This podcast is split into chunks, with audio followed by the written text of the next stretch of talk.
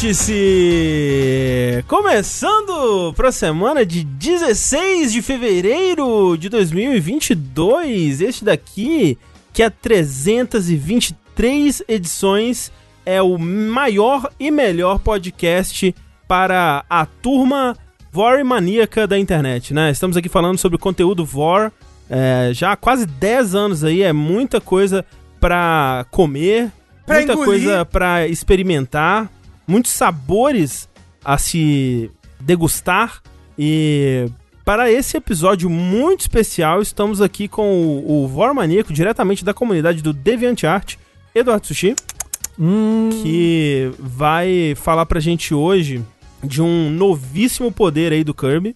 O rei, o rei do, do Vor, né? O rei da, do nosso, nosso grande mentor e, e deus, o Kirby. Que vai ter no próximo jogo aí que o Kirby ele vai comer a Microsoft e vai ganhar o poder de ser investigado pelo governo norte-americano. E fazer um textinho meia boca falando, não, a gente, não, a gente promete não fazer nada não, hein. É isso aí. Ó, falando em Vor, eu lembrei de uma coisa que eu vi essa semana. Desculpa. Desculpa, Ah. já comecei assim, desculpa. Começou. Vocês já viram um vídeo de uma cobra coral? Que eu não sabia, cobra coral aparentemente come outras cobras. Ah, é? É, e o cacique cobra coral? Mas ela não come, tipo, um, pedacinho, um pedacinho. Ela engole inteira. Ah, não, É, engolir sim. inteira Não, de praxe. Eu é. já engoli várias cobras inteiras. Não, e é. tipo, o vídeo era a cobra coral vomitando uma cobra inteira. Entendi. E é muito louco ver uma cobra cuspindo uma cobra que é quase o mesmo tamanho dela. Eu acho que não tem uma cobra que, que mastiga, né? Acho que é tudo engole inteiro É, mesmo, né? Sim. Mas é muito louco que ela engoliu a cobra inteira. É, e aí, passa na tela assim, a game by Hideo Kojima. Isso. Isso. Isso, cobra comedor. Exatamente. É, mas, além de mim aqui, que sou a pessoa que estraga os podcasts, a gente tem Rafael Kina, Olá. que vive em busca do quê? Engoli. Umas costas mais saudável, uma posição mais saudável. Eu já até roubei o namorado da sua namorada. Exatamente, e é nisso que o Rafa vai entrar em contato com o Kirby para fazer um acordo aí com ele pro Kirby engolir o namorado e ficar só a boquinha dele assim pra fora. Só os pezinhos do namorado pra fora, o resto é o Kirby. Pra ficar o quê? Um, um apoio pras costas do Rafa, mas Ainda mais fofinho. Exato. Eu também vou lá e vou engolir o namorado da Thalissa também. Tem que explicar o que é o namorado, né? É verdade, É, porque senão fica. O que, é um namorado, Rafa? Não, é, tem que explicar. Eu acho muito mais legal quando a pessoa não entende. É, Não, né? É, é uma, é uma almofada pra encosto das costas que o Rafa usa no sofá pra melhorar É, um esse pouco. é o namorado. É, quem tá na stream viu agora o namorado. Mas, quem é, na verdade, o namoradeiro do Brasil? O homem mais cobiçado da Interwebs é ele, Tengumaru. Eu mesmo não vou descansar até fechar uma full party de Final Fantasy de namorados e namorados. Isso. é, é, antigamente o pessoal tinha filho até formar um time de futebol, né? Isso. Hoje a pessoa quer ter uma full party no Final Fantasy. Exatamente. É, e o Tengu, ele como um grande insider da indústria da Nintendo, ele vazou o novo poder do Kirby, que é o poder do canavial. Ele vai lá, o Kirby engole um canavial inteiro assim, ó. E aí ele se transforma no. no Kirbyzão da massa, né? No, no, no, no Kirby objetivo. É o nosso objetivo aqui. Não tô ente- Você alguém tá entendendo? É, não, claro que eu tô. Claro, ah, sim, claro. Claro, canavial. claro. Quando você ouve a palavra canavial, qual a primeira coisa que ele Não, mas, mente? mas assim, eu- eu tô ent- tentando entender onde que o Rafa tá querendo chegar com o, Ra- isso. o Rafa só queria fazer a piada do Kirby engolir um canavial de rola. Entendi. Ah, jamais, jamais eu faria uma piada tão baixa assim, tá bom? Até porque pobrezinha dos passarinhos das rolas, né? Sendo É verdade. engolido por aí. Mas assim, pra quem engole o, o cachorrinho fofinho, né? Uma rola. É verdade. Eu tô completamente perdido. É, acho que é o calor. Provavelmente é o calor. Que não, tá Não, permitindo não, não, Tego. Não é o calor. É uma abertura de vértice. Se você não sair dela completamente perdido, Não é uma a gente não fez o nosso trabalho. Você tem razão, na verdade, André. Na verdade, você tem, você tem toda a razão. Então, encerrando aqui a nossa mesa de hoje, temos ele, André Campos, um, um dos grandes insiders da indústria, além de ser um, né, um, um sommelier aí, um gourmet, um degustador, né, de, de- de- das coisas Sou mais gostosas da vida. E ele, no submundo da culinária, descobriu que o Kirby vai se, se enveredar aí, fazendo o diagrama de, de Venn entre comida e games. Ele vai engolir um pai triste. É, e aí a vida dele vai ser toda preto e branco, né? Vai, enfim, aquela coisa toda que a gente sempre discute aqui no, no- nos podcasts. Por cima do ombro. Isso, né? isso, É. isso, isso. Afinal de contas, quem nunca quis engolir um daddy, não é verdade? É verdade, é, É verdade. verdade. Captura facial do É. Kirby. Vocês viram o Marcos Mion, inclusive? Você curtiu o visual Oh, moderno do Marcos Mion? Não, assim, eu já achava ele bonito antes, ele continua, meu Deus do céu, que, que homem, né? Que homem mas assim, o. Marcos Mion, ele melhorou bastante, porque quando ele começou na MTV, ele era um, um, um jovem franzino. Uhum. um Era? jovem- Era- ele era magricelaço, assim. É. Ah, mas é, é dos magricelas que elas gostam, né? Não é, É? isso? Alguma Então tá coisa bom. assim? né? Se, se, se tá, se tá, se tá eu falando, é verdade. É, eu acho que ele deu uma, deu uma melhorada. Mas, por incrível que pareça, esse aqui não é um podcast sobre Marcos Mion. A gente vai fazer ainda. Podem aguardar aí, fazer sobre vida e obra, né? Discutir todo, né, piores clipes, Isso. legendar, aquela Onde está toda. pé de pano? Onde está? Onde está o corvo, na verdade? Enfim, vamos falar hoje aqui sobre videogames. Olha só que coisa fantástica. Quem poderia imaginar uma coisa dessa? Porque afinal de contas esse é o vértice. E um vértice de número ímpar. Isso significa que nós vamos falar sobre notícias, vamos falar sobre tudo que aconteceu no mundo dos videojogos aí nas últimas semanas, mas não sem antes, né, dar aqueles recados de sempre. O primeiro deles é que tudo isso aqui que acontece no Jogabilidade, esse podcast, todos os podcasts da casa, todas as lives, né, toda, todo esse ambiente, tudo que a gente faz aqui, é graças a pessoas como você, que vão mês após mês e contribuem com valores a partir de um real por mês nas nossas campanhas do Patreon, do Padrim, do PicPay ou com o seu subzinho aqui na Twitch. A partir de um real você já faz toda a diferença. A partir de 15 você tem acesso aos nossos grupos secretos aí do Facebook, do Discord, onde temos uma comunidade maravilhosa e podcasts bônus, né? O DLC Cedilha. E agradecemos a todo mundo que faz a sua parte aí, que contribui da forma que lhes é possível. Eu jamais ficaria aqui nesse podcast cobrando das pessoas de contribuírem. Mas se você não contribuir, Chegou a sua arma que funciona em tudo, André? é que ela, ela tá clicando de verdade, é por isso que mudou a cena. Ah, Ela cara! controla o mouse, quer ver? Peraí. Porra! É assim que ela faz. É assim que é investido o dinheiro dos contribuintes, né? e assim, e assim, bom investimento, tá? Exatamente. Bom Pô, eu, tava- investimento. eu queria. Peraí, deixa eu fazer um. Deixa eu fazer um tirinho aqui. Um tirinho. Ah, não. Você tá me falando que o saideira da semana vai ser especial só de tirinho? Eu gostaria muito, Sushi, mas ela é um saco de configurar. Puta que Porra. pariu. Eu fiquei ontem a, a- boa parte da minha tarde. É, tentando. Enfim. Mas uma coisa muito importante aqui, pessoal que tá na live, é.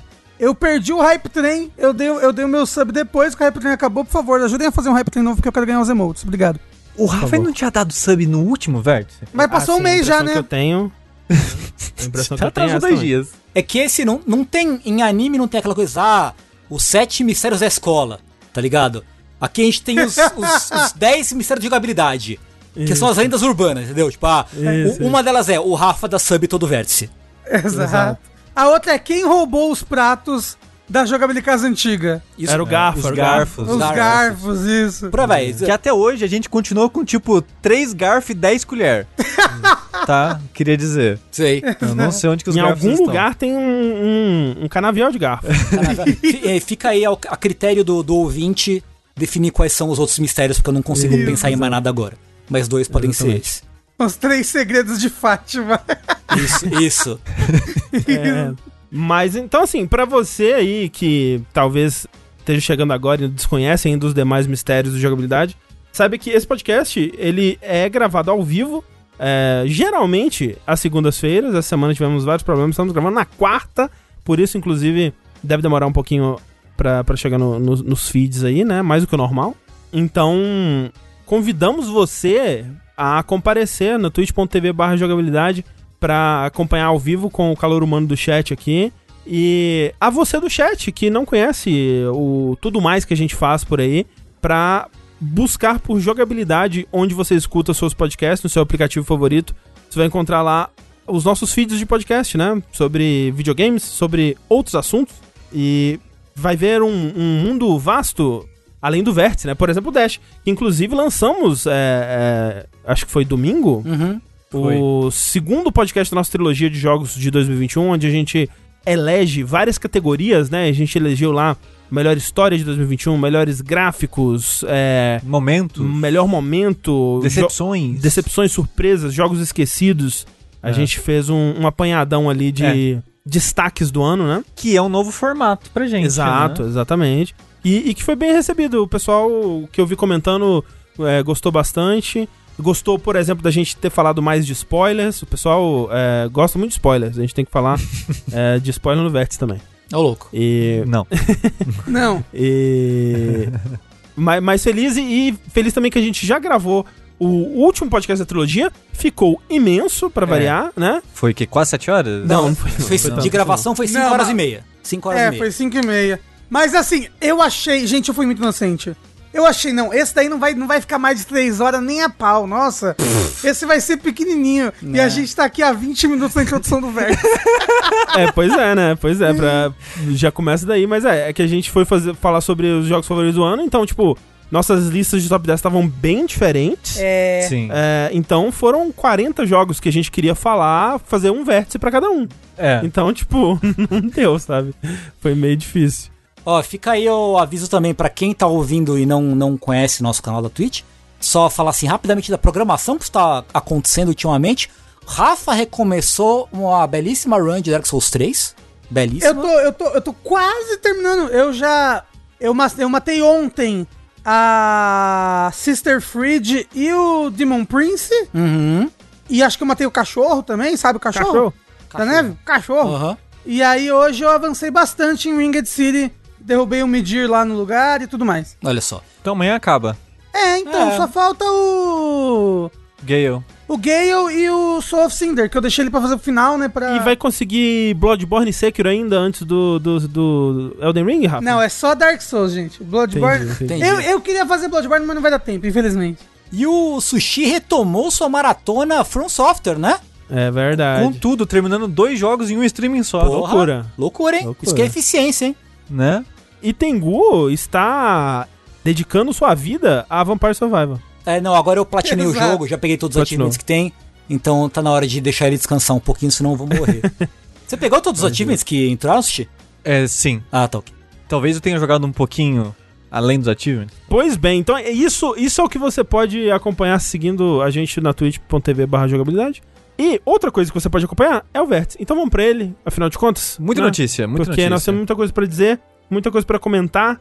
Falar de uma notícia que, olha só, a gente acabou não comentando por aqui quando rolou a, a- primeira etapa dessa notícia, porque quando a gente foi gravar o Vértice já tinha acontecido e desacontecido, né? E a gente acabou não falando que foi o lance do NFT de Worms, né? Worms, aquela franquia da- das minhoquinhas, né? Começou no PC. Eu, eu sou um- um- uma pessoa que jogou muito Worms na minha vida. Worms, o, o Armageddon, né? O Armageddon, sei lá. Ouvi dizer que um especialista na corda. Gostava, era legal. Eu jogava online até, nos primórdios da internet. Era. Online, não. Nossa. É. Eu, eu, eu tinha ele numa revista, acho que ele veio numa revista. E, ah, nossa, era um sonho jogar online. Não, não existia internet que conseguia isso na minha época, não. Você jogava o que depois da meia-noite? Eu não lembro agora se ainda se, se era discado. Eu acho que eu já tinha eu já tinha banda larga nessa época. Quando eu joguei, que- é óbvio que o Worms ele é mais antigo que isso, mas quando eu joguei online, eu acho que eu já tinha banda larga. Até porque o Worms, o, o Armageddon, ele ainda é atualizado. Acho que saiu uma atualização dele é, ano passado, assim, ou, ou em 2020. Ele era, ele era o melhor. Eu lembro que ele era o melhor. É, eu acho que desses Worms 2D, eu acho que ele é considerado o melhor. Até hoje, provavelmente, né? Ah. Mas bem, pra quem não sabe, o Worms continuou, né? Teve jogo é, recente, é, em 2021 saiu um novo jogo de Worms que era. Eu acho que era um Battle Royale, alguma coisa assim, não sei. Saiu jogos 3D, saiu É, uns muitos muito jogos 3D, diferentão. vários, vários, vários jogos 3D.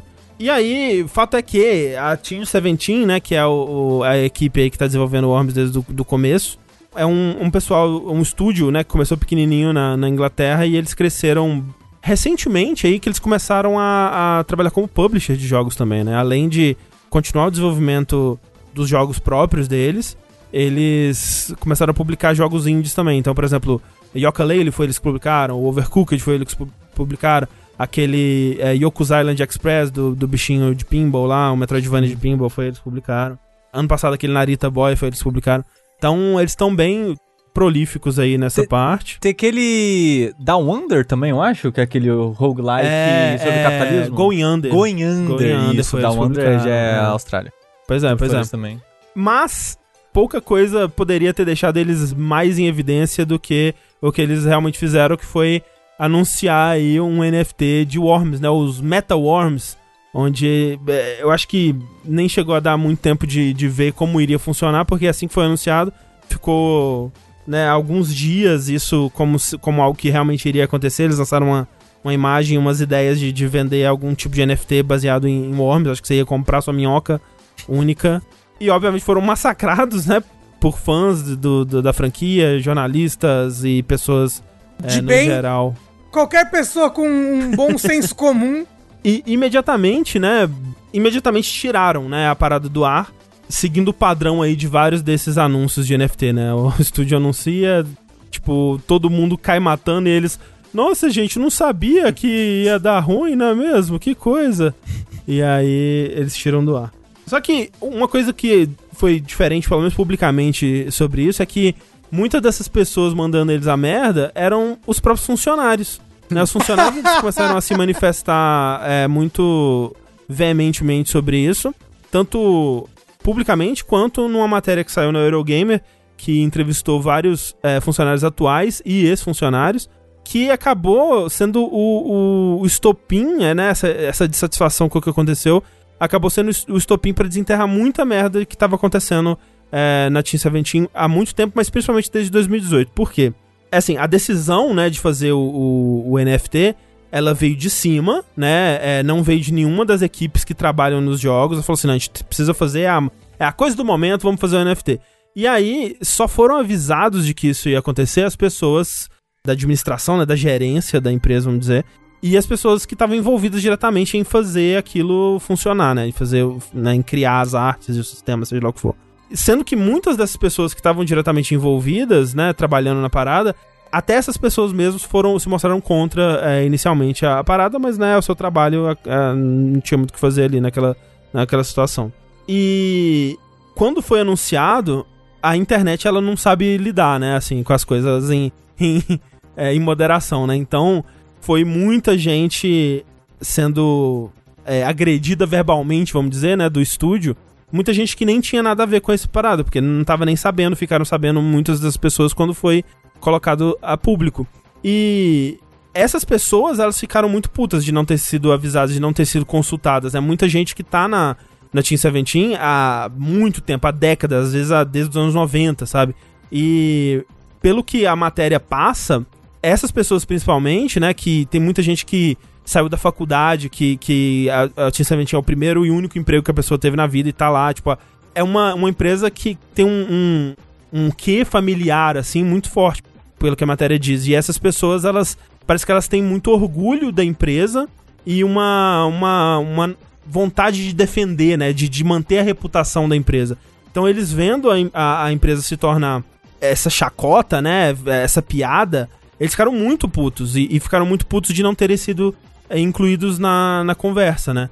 E aí a empresa, quando né, deu, deu ruim, a empresa foi lá é, é, se desculpar, né, e, e tirar do ar e, e tudo mais. E quando foi quando rolou essa matéria da, da Eurogamer, onde a gente ficou sabendo de que o buraco era bem mais embaixo, na verdade, que muitas dessas coisas é, já estavam acontecendo é, nesse sentido, né? É uma que esse lance do NFT foi um sintoma de, de problemas mais graves é, lá dentro, né?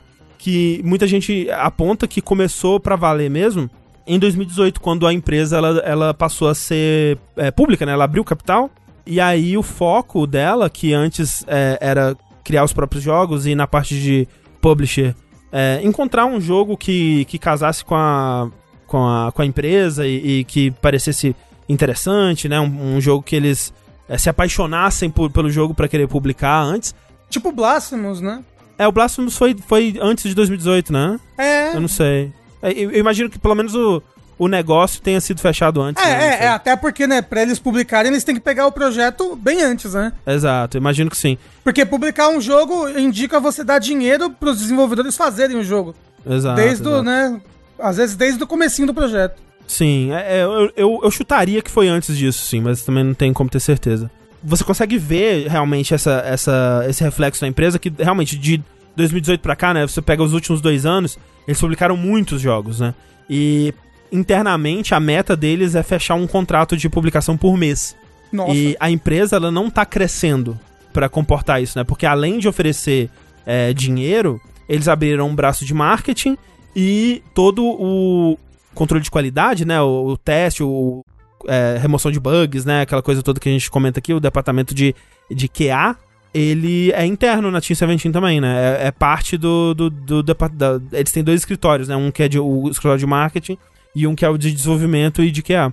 E essas equipes não estão crescendo, né? Então só dá pra é, né, fechar essa conta de uma forma que é fazendo esse pessoal trabalhar muito mais e a qualidade não é, conseguir ser mantida, né? Então muitos desses jogos que eles têm publicado têm variado bastante em, em questão de resposta, em questão de qualidade, justamente porque eles não conseguem dar atenção igual pra todos os projetos, né? É, os desenvolvedores eles ficam muito frustrados com isso, a- a- isso dá um, tem um efeito muito é, grave na moral da equipe, né? Porque, especialmente como eu disse, né? A, a matéria, pelo menos, ela, ela retrata essa equipe como uma equipe muito que era muito orgulhosa do trabalho que fazia, né? Tinha muito apreço pela, pela qualidade do que, eles, do que eles faziam lá dentro.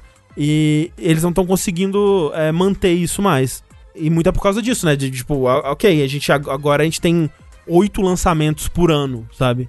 E como é que a gente vai garantir que todos saiam com o mesmo nível de, de polimento? Não, simplesmente não dá. E a- além da, da, da, da carga de trabalho deles ter aumentado com, esse, com essa ideia de lançar vários jogos, o salário não aumentou. Exato. E o salário já é abaixo da média Pois é. pra estúdios Não, de é- desenvolvimento. É ridículo, né? Tipo, é, eles citam lá é, 16 mil libras, que é o salário base, e pessoas que trabalharam lá e que saíram e agora estão trabalhando em outros estúdios é, de tamanho parecido, com um cargo parecido, citam salários em média de 26 mil libras, né? Então, tipo, 10 mil libras a mais. No caso, por, Por ano, ano, né? por ano. É, 26 mil libras não por mês. E que, né, dado o custo de vida lá, esse, esse salário de 16 mil libras ele é muito baixo. A ponto de que tinham funcionários deixando de almoçar para economizar dinheiro, funcionários que estavam pressionando voltar a trabalhar no escritório durante a pandemia porque não estavam conseguindo pagar a conta de luz em casa, é, funcionários que estavam tendo que arrumar um segundo emprego, né, para conseguir manter a- as, os boletos em dia aí, né? É uma situação realmente muito, é, muito triste e de uma empresa que tá indo super bem, né? Em 2021 é, declarou lucros recordes, está vivendo o melhor momento da empresa, né? Em questão de, de sucesso comercial. Assim, é claro que o lucro é recorde. Você não paga o funcionário é, direito, né? porra. Pois é. Filha da puta. É, e- E, o- e o pior é que nessa parte é que, né, na matéria gigante que fizeram compilando e entrevistando vários é, membros das equipes e tal, é, falaram que teve essa discussão, né, com o pessoal da RH, que o- os salários não tão bons, falando isso que tem gente que não tá comendo pra, pra, pra juntar dinheiro, porque não consegue pagar as contas e coisa do tipo. E o RH, ah não, o salário de vocês já é ótimo, já não, não tem o que aumentar não. É, pois é. É, o do dizer disse, pô, mas isso acontece aqui comigo no Brasil. É, é, não é ideal também, né? Não, É, não deveria ser a realidade de ninguém, né? É, pois. E aí, obviamente, né, é- é, não, não tem como, né, já virou, infelizmente, né, já virou tradição nesses casos que acabam surgindo também é, casos de assédio. E ne- nesse caso da Team Seventeen, ma- uma maioria de assédios morais, né, principalmente. Coisa de tipo, ah, a pessoa sendo rejeitada pra promover um jogo, pra ser a, a- o, o PR do jogo, digamos assim, né, pra ser a pessoa que vai é, representar o jogo porque não era fotogênica o bastante casos de, da, da CEO da empresa, que é uma das cofundadoras lá desde o do, do começo, dela mandando os funcionários embrulhar os presentes de Natal da família dela, assim. Umas coisas muito bizarras, né? Umas situações que é, parecem paródia. The Office, né?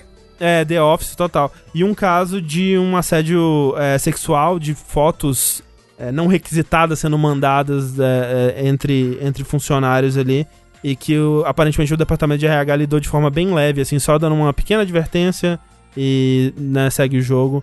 E várias, várias situações, assim, a matéria é bem, é bem longa, conta vários causos e é doido que isso. Se eles não tivessem feito a parada do NFT, talvez em outra situação isso viria à tona, mas foi com o, a, a- a- o estopim. o estopim, né? Foi aquela dissatisfação com o que estava acontecendo, com o que rolou ali, no lance do, do, do NFT É. que, que veio à tona mesmo. E, e foi curioso ver isso, que no dia que explodiu isso do NFT, o, o- a bolha de devs que eu sigo no Twitter foi, era só crítica velada sem falar o nome da empresa, sabe? Uhum, uhum. O pessoal meio que. Parece que ela já tinha má fama de ser um ambiente de trabalho muito ruim e pagar mal. Uhum. E várias pessoas fazendo críticas sem citar nome, Sim, de coisa sim. do tipo, de.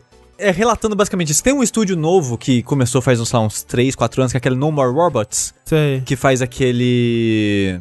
É o clone de No Pa- Papers, Please? Qual é o nome mesmo? Not Tonight. Ah, sim. Gente dessa empresa falando que quando contrataram ex-membros da Team Sabetinho, o pessoal, tipo, chorava de alegria que conseguiu trocar de emprego e umas paradas assim, sabe? Meu Deus. É. Pois é, então é mais uma história aí, infelizmente, super familiar, né? Infelizmente. Infelizmente, né? Não surpreende muito. É, mas é, vamos ver, vamos ver. É bom, é bom, é, é sempre bom é, que isso venha à tona, né? Então vamos ver o que acontece daqui em diante. Mas continuando, Tengu, no assunto de NFT, porque a gente tem mais umas notícias aqui, né? Que a gente deixou acumular, né? A gente não É. falou de NFT no último verso de notícias, É, num, mas, é, tem NFT por quê? algumas hoje. É porque a gente não aguentava mais. É, não, ainda não porra aguento, mas de tem NFT algumas aqui que são interessantes. Não, e, e o negócio é, tá acontecendo, NFT tá aí destruindo, É. né, tudo. Então a gente tem que falar. É. Sim. O NFT tem esse nome porque é Nunca Falamos de Trambicagens. É o lema do, o lema do vértice. Ou como diz o nosso bot, é nota fiscal de trouxa. Também, né? Por que não? Por que não? E uma notícia, acho que até é boa com relação ao NFT, o, o que parece esquisito demais, mas é um- uma notícia boa de NFT vindo do último lugar possível que você imaginaria que viria uma notícia dessa, que é a Electronic Arts. Olha aí. Porque você pensaria que se tem alguém, uma empresa, né, que cairia tibum, de cabeça, de chuá no NFT, seria a EA. Mas Ah, não, sim. mas não. Impressionante, assim. Porque o Andrew Wilson, que é o CEO da Electronic Arts, disse que, não, por favor, né, não, não é a hora, não vamos ver isso aí não. É, foi, uma, é, foi uma reunião que ele fez com investidores, que a matéria foi publicada pela PC Gamer, e ele disse que, ok, videogames, né, a tal da colecionabilidade ainda é uma coisa que vai existir, obviamente, uma coisa que dá muito dinheiro. É, o, um próximo bloco aí do jogabilidade, né? Isso. Colecionabilidade, exatamente. Quando a gente lançar nosso NFT, vai se chamar colecionabilidade. Caralho, imagina. Ai, tenha você mesmo seu próprio Tenguzinho. É, Aí e- tem as várias versões do Tengu. Isso. E aí, mas ele disse que assim, tá, a tecnologia tá aí, né, existe NFT, existe blockchain escambau. Ele ainda não vê, o que ele diz é que ele não vê ainda um- uma, uma aplicação dessa tecnologia para algo que seja benéfico ao, à experiência do jogador, né? O que ele quer dizer, na verdade, é que ele não vê como ganhar dinheiro sem irritar muitas pessoas. Basicamente é isso que ele, que ele, que ele É. quis dizer. É. E eu acho que é o, o lance da- dessa declaração dele, primeiro que é hilário, porque, pra quem se lembra, a gente falou aqui no Vértice quando as empresas começaram a se manifestar sobre NFT, né? A EA, junto com a Square e, e outras ali, foram. estavam entre as primeiras. E a declaração do Andrew Wilson na época foi: NFT são o futuro dos videogames, uma coisa assim, sabe? Uhum. É, então é muito, muito bom que É, né, assim, ele... não não, foi- não, não quero não. Não foi tão patética quanto a carta do CEO da Square no fim do ano, Aham, Mas aham. ele, né, ele tinha dado essa, essa vacilada aí, realmente. É, e, e é engraçado porque ele meio que quase não foi uma reação ao fracasso aparente da iniciativa de NFT da Ubisoft, né? Que eles lançaram aquela plataforma deles e que vendeu Uhum. 10 NFTs, né? Algo do gênero, Sim. né? Vendeu muito pouco. E aí, deve ter olhado e falado, opa, de repente não é, não é esse aí o, o caminho, né? E é muito engraçado que ele fala, né? Ah, a gente vê que, pô, é, é muito mais valioso pro jogador quando esse, esse colecionismo é de coisas que tenham utilidade, e a gente já oferece alguma coisa assim que já, já desempenha esse papel, né? Então, pô, tá muito cedo pra, pra, pra ver isso aí, a gente tá numa posição boa, vamos esperar e, e olhar. O que é uma, uma forma interessante de dizer que acho que a gente não pensou direito nisso aí, vamos esperar pra talvez lançar um NFT no ano que vem, ou no fim do ano. Mas eu, eu acho que, na verdade, assim, é, é, é aquilo. Eu acho que eles. É óbvio que. Eu não vou colocar minha mão no fogo aqui e falar que a EA nunca vai lançar um NFT, né? Mas. Eu acho que o lance é, é aquilo que a gente sempre fala, né? Tipo, tudo que as empresas estão oferecendo como. é, essas empresas grandes, né? Estão oferecendo como NFT de, de jogos hoje em dia. São coisas que já eram oferecidas antes sem Uhum. NFT ou sem Sim. blockchain, né? No caso, a própria a, EA tem o- a paradinha lá do- dos cardzinhos de, de, de FIFA, né? Uhum, uhum. É, já há muito tempo, né? Sim. Do- é, acho que é Ultimate Team. FIFA Ultimate Team, né? Isso. É.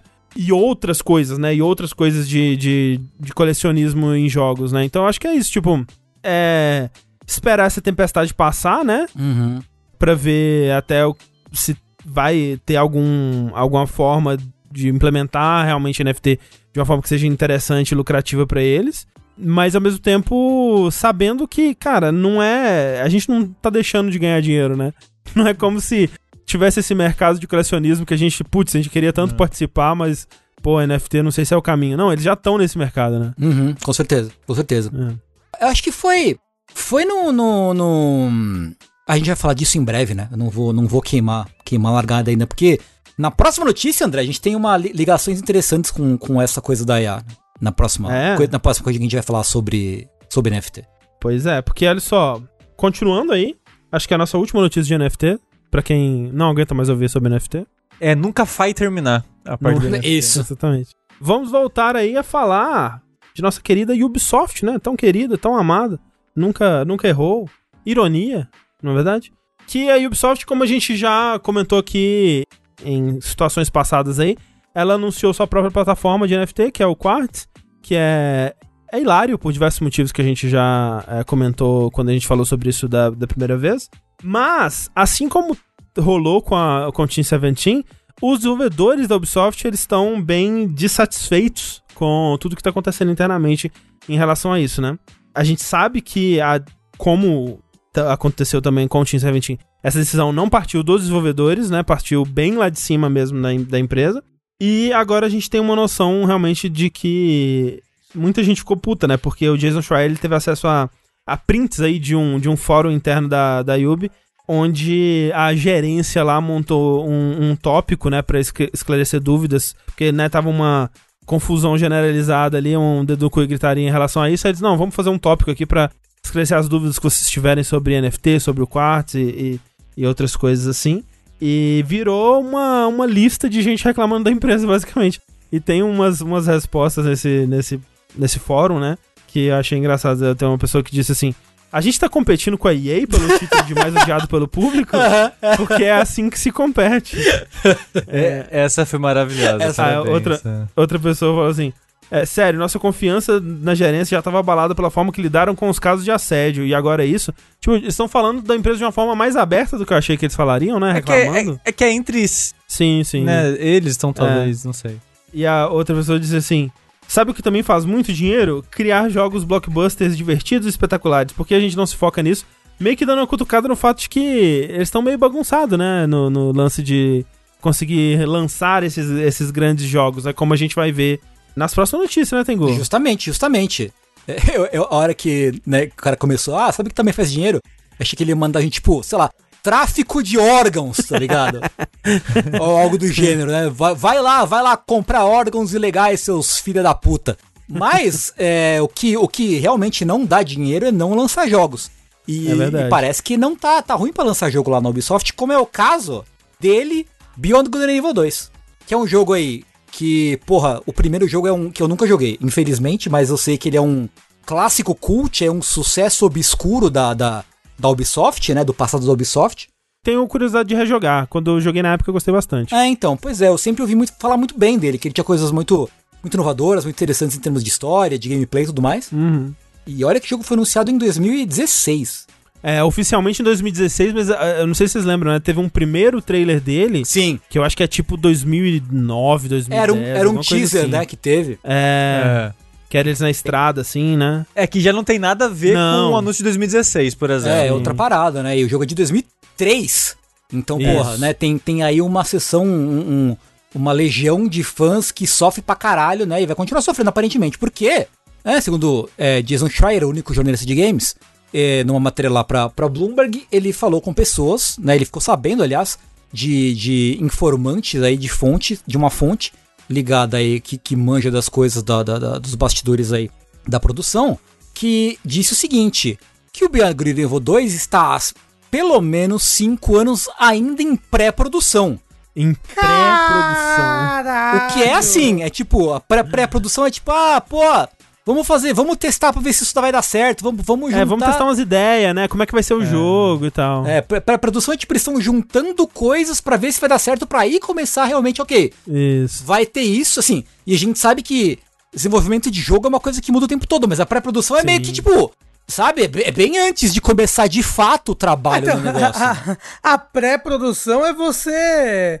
É, é a hora de você fazer as ideias, né, do jogo. É a hora de você escrever os documentos. É, a hora- é a hora de você. Tipo, como é que vai ser o jogo? Vai ser isso, isso, isso. Eles nem sabem como é que vai ser o jogo ainda. Não, não. É, É, o, que, o que me leva a crer que foi rebutado de novo, né? Porque quando a gente viu esse jogo 2016, 2017, não parece um jogo que tava em pré-produção, né? Porque ele já tinha conceitos muito definidos, já tinha. Chegou a ser mostrado gameplay, né? Tudo bem que foi a portas fechadas, né? Aquela coisa toda, mas teve gente que viu esse jogo rodando, né? é. Mas acho que teve público ou vazou de alguma forma. Eu- é, eu, eu- lembro de ter visto. Tem, já. tem gameplay desse jogo no YouTube, se você procurar. É. Não sei se foi vazado ou se soltou Ok. pra algum veículo. É, então, é. assim, vai sair. Vai sair? Não sei mais, né? Ninguém sabe.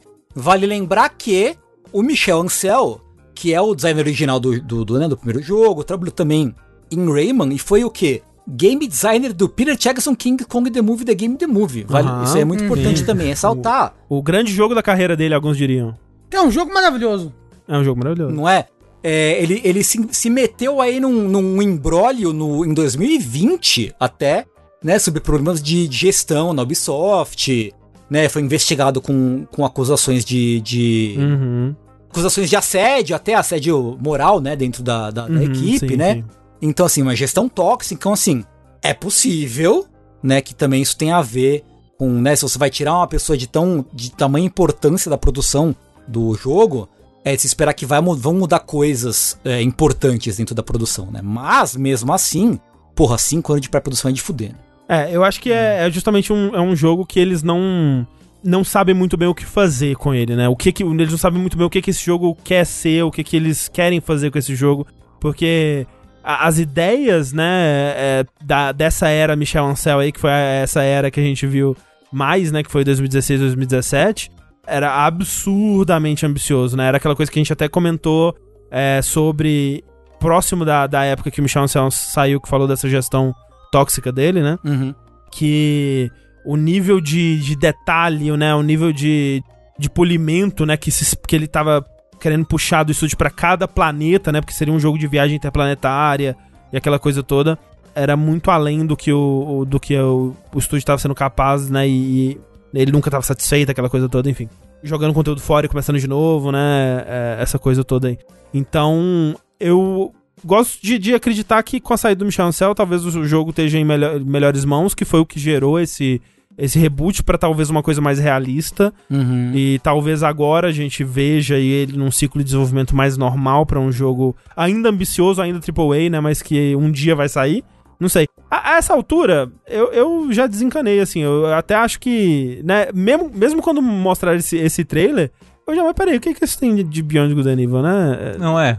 por que, que é Beyond Good and Evil 2, sabe? Tipo, a- a- chega um, a, um ponto que talvez talvez seja um desserviço até chamar Beyond Good and Evil 2, porque é tão diferente, é uma coisa tão própria, né? Que atrelar a uma franquia existente, pô, já, já chama de outra coisa. É, imagino que eles é, eventualmente vão conectar, né, os universos, mas imediatamente não parece fazer parte. Mas, por falar em jogos que a Ubisoft é, tá com dificuldade de, de entregar, não é mesmo? Essa, essa, na matéria em que eles falam, né, desse Beyond and Evil 2, é uma matéria que, na verdade, ela tem várias novidades sobre a Ubisoft, né? Uma delas é falando sobre o, o Assassin's Creed, né? O, o próximo Assassin's Creed, que foi expandido aí de uma, de uma expansão, né? Que seria é, do Valhalla, né? Que ia sair como um DLC pro Assassin's Creed Valhalla, que... assim como o Odyssey teve, né, Rafa? Tipo, uma campanha de DLC, né? Que continua a história e tal. Eles iam fazer isso com o Valhalla, mas decidiram que vão pegar esse DLC, expandir ele um pouco e transformar ele no próximo Assassin's Creed, talvez pra sair ainda esse ano ou em 2023, mas que vai ser um jogo com uma escala menor e mais foco em stealth, o que me anima pensar que não vai ser um Assassin's Creed imenso. Ah, sim, porra. Sim, me anima pra caramba. E o. O DLC do Odyssey, o segundo DLC, que ele tem dois DLCs, né? né? Um primeiro DLC que é bem grande, que acho que é dividido em duas ou três partes. E aí um segundo DLC que é dividido em três partes, que também é bem grande. E o segundo DLC é maravilhoso, as ideias dele, o cenário, a, a lore. É, e ele realmente continua a história do, do jogo. E no Valhalla eles iam fazer mais ou menos isso, né? Eles iam fazer um- uma coisa mais pesada. É, é esse que ia ser mais mitológico ainda? Não, Eu esse sei. vai sair. É, eu acho que esse tem, tem um pra sair, né? É, que vai conectar o Odyssey com o Valhalla ah, agora. é. Esse vai sair por agora. É, Aham. que vai ter o Odin e as caralho quatro, né? Isso. Nossa, então esse daí que virou um jogo mesmo ia ser ainda maior do que, os, que esses daí que eles estão fazendo agora? Parece que sim. Ou, ou pelo menos talvez ia ser do mesmo tamanho, mas agora, como eles vão transformar num jogo só, eles vão dar uma expandida a mais aí. Nossa, porque, tipo, como eu falei, esses DLC do, do, do Odyssey já são muito grandes. Já são muito. De- deveria ter até um- uma opção pra você jogar só eles. Assim, de alguma maneira, sabe? Porque você tem que zerar o jogo pra jogar eles, porque eles são um nível alto, sabe? Os DLCs. E eles. Você precisa terminar a história pra jogar eles. Então. Loucura! Não sei como isso vai acontecer. Eu ia falar que ó, você tem uma barreira de 1120 horas pra jogar Ah, é. os DLCs. Exato. E pior que é um puta DLC bom, Sugi. É muito bom o segundo DLC É do que Odyssey. nem o que? No gacha de Yu Hakusho que eu preciso ser level 100 pra jogar o evento do, do Two Shots. Porra, eu quero ver como a Nossa. história de como Ria e Kurama se conheceram num gacha. Por favor. Não, realmente. Porra, foda demais, né? É, fo- todo, mundo, todo mundo entende, né, esse sentimento. É. Todo querer jogar o mundo, Two não, Shots e não, poder não. porque não é level 100. Enfim, é... Mas é... Por que que isso tá acontecendo? Isso tá acontecendo porque... Porque o Assassin's Creed Infinite, que é o... Ou Infinity, na verdade, que é o Assassin's Creed Live Service, né? Aquele imenso que eles estão desenvolvendo há muito tempo já, que vão ser várias épocas no mesmo, no mesmo jogo e tudo mais. Ele ainda vai demorar, ele deu uma atrasada além do esperado aí, né? E eles não querem deixar tanto tempo assim sem o Assassin's Creed, ele seria o próximo, né? E aí, pra não ficar tanto tempo sem Assassin's Creed, eles vão intercalar com esse é, essa expansão do, do Valhalla, transformando ela num jogo próprio. 2025 então vem o Infinity. Eu chutaria que é algo assim. É, eu chutaria que por aí. E o que mostra, né, mais uma vez aí, que eles estão com dificuldade pra desenvolver certos jogos, né? Voltando aí o Skull and Bones, até hoje, né? Não se sabe o que que vai ser, se vai ser alguma coisa. Pra quem não lembra, é o, o jogo de, de pirata, né? Que, que, é- que é mais uma vez expandido de Assassin's Creed. E agora, né, a mais recente dessas notícias é sobre o remake do Prince of Persia, né? Que a gente teve o anúncio dele em setembro de 2020. A gente viu um trailer meio esquisito, né? Nossa, faz tanto tempo assim já. Já, faz um tempinho, é. A gente viu aquele trailer um, um pouco estranho, né? Que parecia uma coisa meio entre um, um remaster, né? Não parecia um, um remake completo, assim. Não parecia, né? No, no nível de gráfico que você espera de, um, de remakes completos vindo de estúdios AAA, né? Comparado com um Resident Evil ou, ou alguma coisa assim, né? Parecia um remake feito pro Switch, né? Tipo, É. não sei. É tipo isso, tipo isso.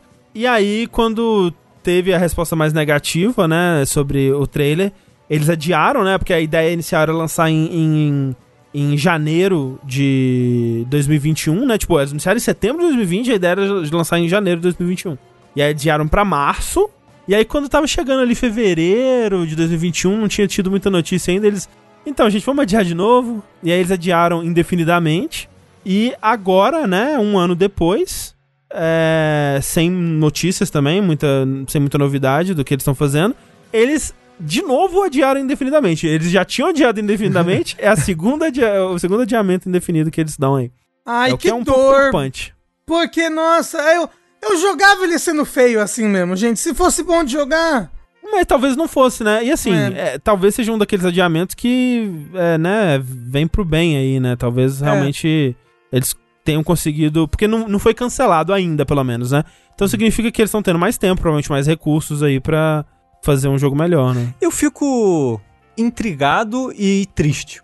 Intrigado de como que esse jogo tava. Ele ia lançar em quatro É. meses pra de repente nunca Dois anos. mais É, sair. Exato. O que, que aconteceu, sabe?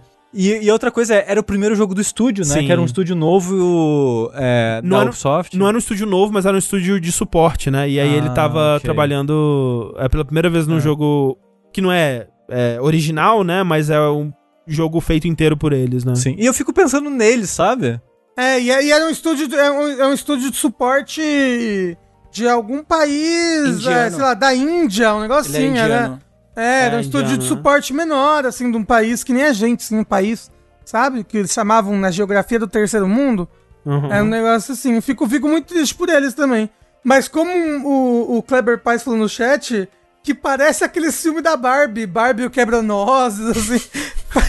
parece muito. Gente, eu vi muito o filme da Barbie, parece demais. Não, não é pra tantos também. Não, gente, parece Barbie o Quebra-Nozes. Parece... Pô, Assista aí na casa de vocês. Vamos assistir. Depois Ba- disso- Bom, já que foi adiado, né? A nossa única alternativa é Barbie Quebra- Quebra-Nozes, então. Isso. A gente pode fazer um. Ver, ver- se ele tá em algum serviço de streaming, fazer um watch party aqui com Vamos, a gente, né? bora. Isso. É, mas é isso, então, adiado indefinidamente, é, eles, né, eles citam lá pra, pra né, entregar é, produto com qualidade, aquela coisa toda, então vamos esperar pra ver. Grandes chances de desaparecer e nunca mais vou falar, né? Cara, que eu fico imaginando a Ubisoft, tipo, pô, a Activision tá lançando uns remake aí, hein? Capcom lançou uns remake, o pessoal tá lançando uns remake e tá dando certo.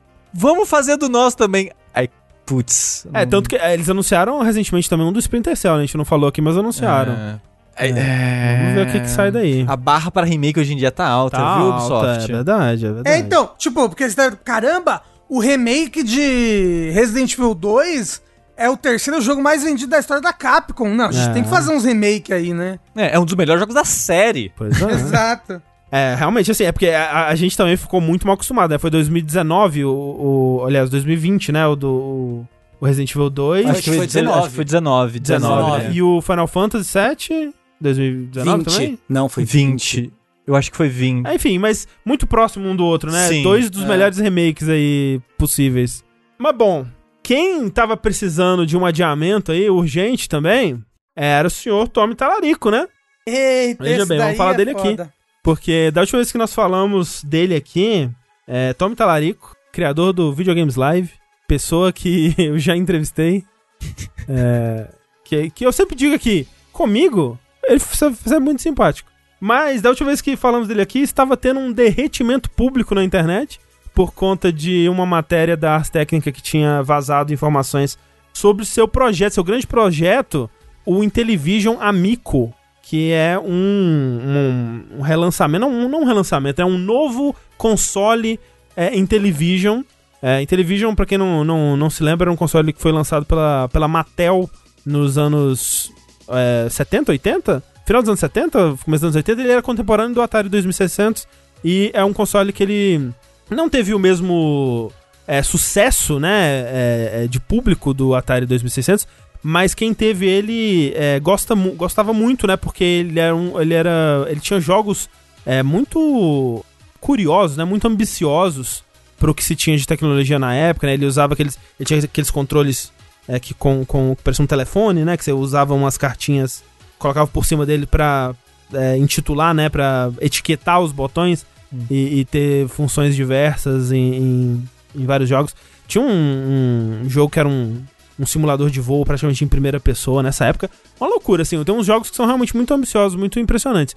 E aí a ideia do Intellivision Amico é pegar esses jogos, é, muitos dos clássicos do, do Intellivision, fazer versões modernas dele e trazer alguns jogos novos, jogos pequenos, né? É, é, tanto que quando a gente falou, né, tinha aqueles 10 mandamentos lá do, do Intellivision e o- a- uma das regras é que os jogos só podiam ser 2D ou 2.5D, proibido os jogos com mundos em 3D, Não ia rodar mesmo, então. Exato.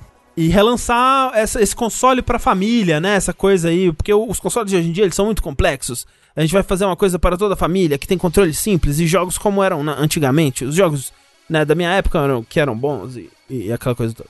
Mas as coisas não é, estão indo muito como planejado, na verdade, porque desde essa época, né, já rolavam muitas críticas, né, e muitas dúvidas sobre os prazos, né, sobre a qualidade do que estava sendo feito. Tanto que ele foi anunciado em 2018 e a primeira data de lançamento dele era 2020. E assim, claro que a pandemia, né, é, com certeza atrasou é, muito, é, é óbvio. Mas ele fez tantos anúncios, tantas é, voltas atrás, tantas coisas esquisitas, coisas suspeitas acontecendo ali nesse processo todo, que o Atari Age, né, que é um fórum, o, maior fórum aí de entusiastas de jogos especificamente dessa época, né, eles fecharam o, o, o fórum de, de Intellivision Amico. Eles já, já consideraram que é um Vaporware que não vai acontecer ou que se acontecer não vale a pena. Então eles já, tipo, não, isso aqui é, isso aqui é um golpe, basicamente é o que eles estão dizendo com isso. É, um NFT físico. Exato. E de lá pra cá, é, muita coisa aconteceu. Uma coisa recente que aconteceu foi uma, é, eles anunciaram uma, uma troca, né, de CEO, né? O, o, o Talarico, ele não é mais o CEO da, da dessa iteração aí da Intellivision. É, ele continua envolvido no processo, mas eu e, e por isso eu acho até que essa troca de CEO é muito para dar um pouco mais de credibilidade nessa nova fase que eles estão embarcando agora, porque, né, dá aquela impressão, ah, não, a gente tá mudando as coisas aqui, as coisas vão melhorar agora que a gente trocou a liderança e tal mas o Tom Talarico ainda tá envolvido. E eles partiram para uma quarta rodada de investimentos, né? E, e, vale dizer que é a quarta rodada em menos de quatro anos de projeto, né? Eles foram começaram em 2018 e agora estamos no comecinho de 2022 e, e é já a quarta rodada. E por conta deles estarem fazendo esse, é, essa rodada de investimento num site que não é exatamente um Kickstarter, né? É mais aqueles sites que você investe bastante dinheiro para ter retorno, né? Mesmo, para fazer como é que, como é que se diz? Pra você. É, é, como investidor mesmo, né? Não é como um entusiasta, digamos. É tipo Fig ou, ou outros sites que, que são mais para é, esses projetos maiores, assim mesmo. Eles tiveram que revelar, né? Fazer uma, uma, um documento para registrar com o órgão americano que regulamenta mercado, né? E, e, ações, essa coisa toda, que é o SEC, e eles tiveram que fazer uma declaração de riscos, né, da empresa e aí eles mostram, né? Ali eles mostram a bunda inteira deles, né? Porque. Cara, é, eu imagino a tristeza que a pessoa teve de escrever aquilo. Pois é. É, é, é, é tipo. Você fez merda em casa. É. Os seus pais viram e falam: Ó, oh, então, vai lá e escreve tudo que você fez de errado. pra você ver o é. que, que você tá fazendo. Porque, Entrega porque né, depois né, tipo... pro padre na paróquia. Exato, é, é, é, é, a confissão deles no, com o padre, é basicamente. Uhum. Porque eles não podem, né, trazer investidores sem os investidores saberem o, o, o estado real da empresa, né? E tem muita coisa nesse, nesse documento, né? Dentre, é, eu peguei aqui algumas das coisas mais importantes. É uma empresa que, assim, isso é bem previsível, né? É uma empresa que não gerou nenhum lucro desde 2018, porque eles estão, desde 2018, trabalhando nesse único projeto aí. E do jeito que tá agora, a empresa só consegue se manter de pé até julho desse ano. Né? Então eles estão meio que no desespero aí para conseguir é, é, bastante dinheiro nessa nova rodada de investimento. E eles estão, nessa, nesse, nessa rodada, eles estão planejando arrecadar 5 milhões, mas eles têm planos de, em muito breve, já mais outra rodada para mais 5 milhões, porque eles precisam de 10 milhões para operar durante os próximos 9 meses, basicamente. É, é, é, o plano que eles relatam nesse documento aí. Nesses 4 anos aí, quase 4 anos de desenvolvimento, eles gastaram 10 milhões de dólares em desenvolvimento do, do console e, e dos seus jogos, né? Porque muitos deles são, foram feitos pro, pro console desde o do começo até outubro de 2021. E nesse processo eu pensei, nossa, né, o Tommy Talari colocou bastante dinheiro nessa porra toda e tal. Não, eles estão devendo bastante dinheiro. Eles estão devendo cerca de 7 milhões de dólares para, é, né, desde banco aí a, a investidor anjo. E, além disso, eles revelaram, isso eu achei meio confuso, eles revelaram que eles têm um pedido de 1.3 milhões de dólares para Arc, que é a empresa que uma empresa chinesa com a sede nos Estados Unidos é o braço americano dessa empresa chinesa que vai fabricar os consoles para eles, né? A empresa que está cuidando dessa fabricação. E que eles têm um pedido no, no valor de 1,3 é, milhões de dólares com essa empresa, que equivaleria aí a por volta de 12 mil consoles, que eles não vão ter acesso mais. Eles perderam esse 1,3 milhões. E aí eles dizem que é por conta de disputas contra, contratuais, eles deixam bem vago, mas o fato é que ou aconteceu algum problema no, no, nessa negociação aí que eles não vão ter o resultado da, da, dessa negociação, ou eles não, nunca tiveram os 1,3 milhões e não conseguiram pagar por essa negociação. Então o pedido está em aberto, de qualquer forma eles precisam desse 1,3 milhões para caso eles queiram ter esses consoles que eles que foram pedidos aí. Eu achei meio confuso, mas basicamente eles precisam desses 1,3 milhões, né? E eles falam no, no texto, uma das possibilidades, né? É que talvez eles nem nunca lancem esse console. Eles falam, é, é uma possibilidade, caso a gente decida que não vai ser economicamente viável, que o console nunca seja lançado e a gente usa o que foi produzido, né, os jogos ou alguma coisa assim, e lance eles de forma digital ou, ou use, né, tudo que for produzido da melhor forma possível aí, a gente dá um jeito de, né, de usar o que a gente fez nesses quatro anos e o console nunca vai rolar. O que, na verdade, é provavelmente vai acontecer, né? Sim. Porque é aquela coisa, tipo, eles estão vendendo esse console por 250 dólares? É 250, mas nessa parada fala já que tem chance de subir pra 350. Isso, porque 250 Caralho. é na pré-venda, né? É pra tipo, olha, compre na pré-venda e tem essa vantagem incrível de pagar só 250. E a gente vai cobrar 350, que é tipo mais caro que o Series S e o preço de um PS5 sem, sem disco, né? Mas o, o- Quanto que é um Steam Deck? É quase o preço do Steam Deck. É tipo isso, é tipo um Steam Deck.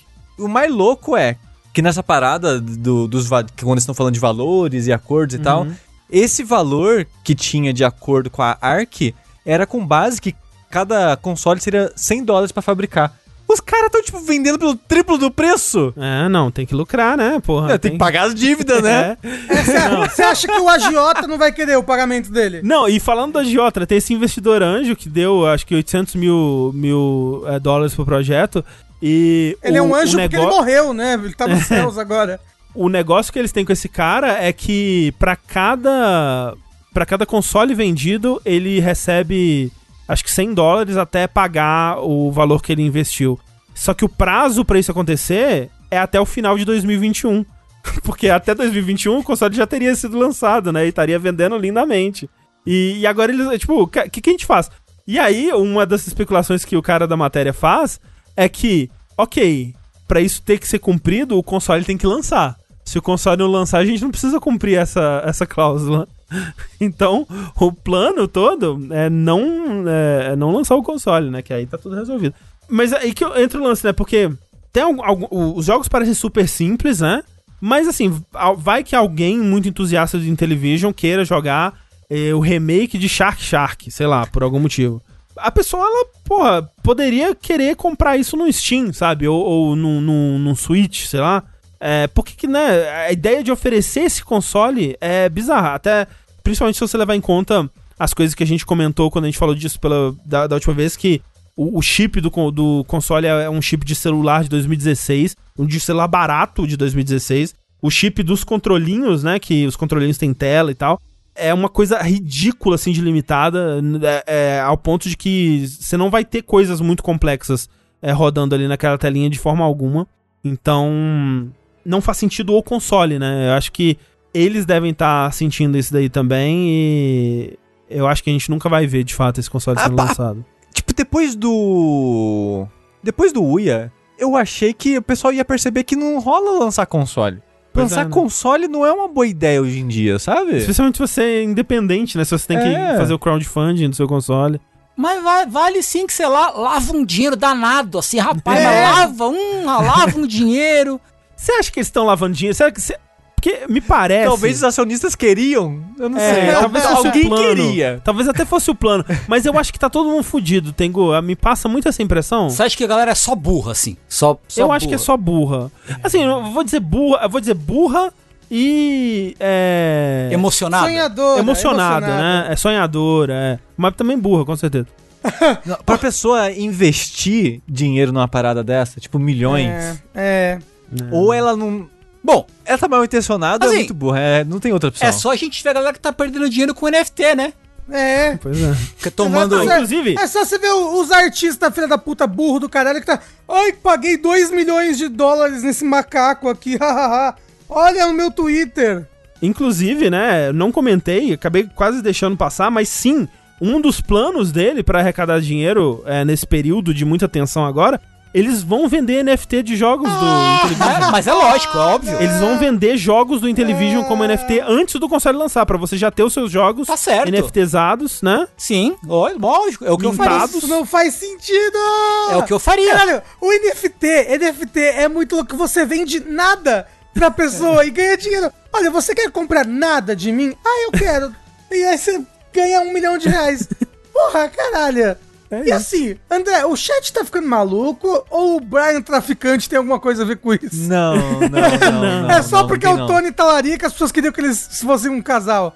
Não, talvez, o não talarico sei, não tô traficante, não sei, tá bom. Mas parece que você tá larico é o menor dos problemas dele, hein? É. Eu vi gente comentando isso daí também. Eu não sei se é uma informação que a maioria das pessoas sabe, mas eu acho que é uma informação que a a maioria das pessoas deveria saber, né? Que o Tommy Talarico, ele é primo do Steven Tyler, do Aerosmith, né? Eu não sei se tem alguém no chat hoje em dia que conhece o Aerosmith. É, mas, é o vocalista do Aerosmith, aquele cara da boca grande, o, o Tommy Talarico é primo dele, tanto Pera, que é- o, é, o não- nome...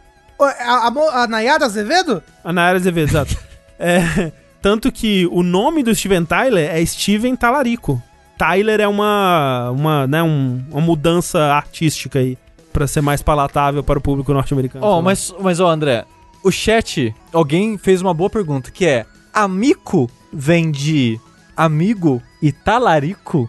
Puta caralho, não é possível. Se pá. agora, minha cabeça E se explodiu. for, é muito irônico, porque afinal de contas, é talarico. É Talarico. É, é o amigo talarico. Pois é. Exatamente. Caralho, pesado, pesado.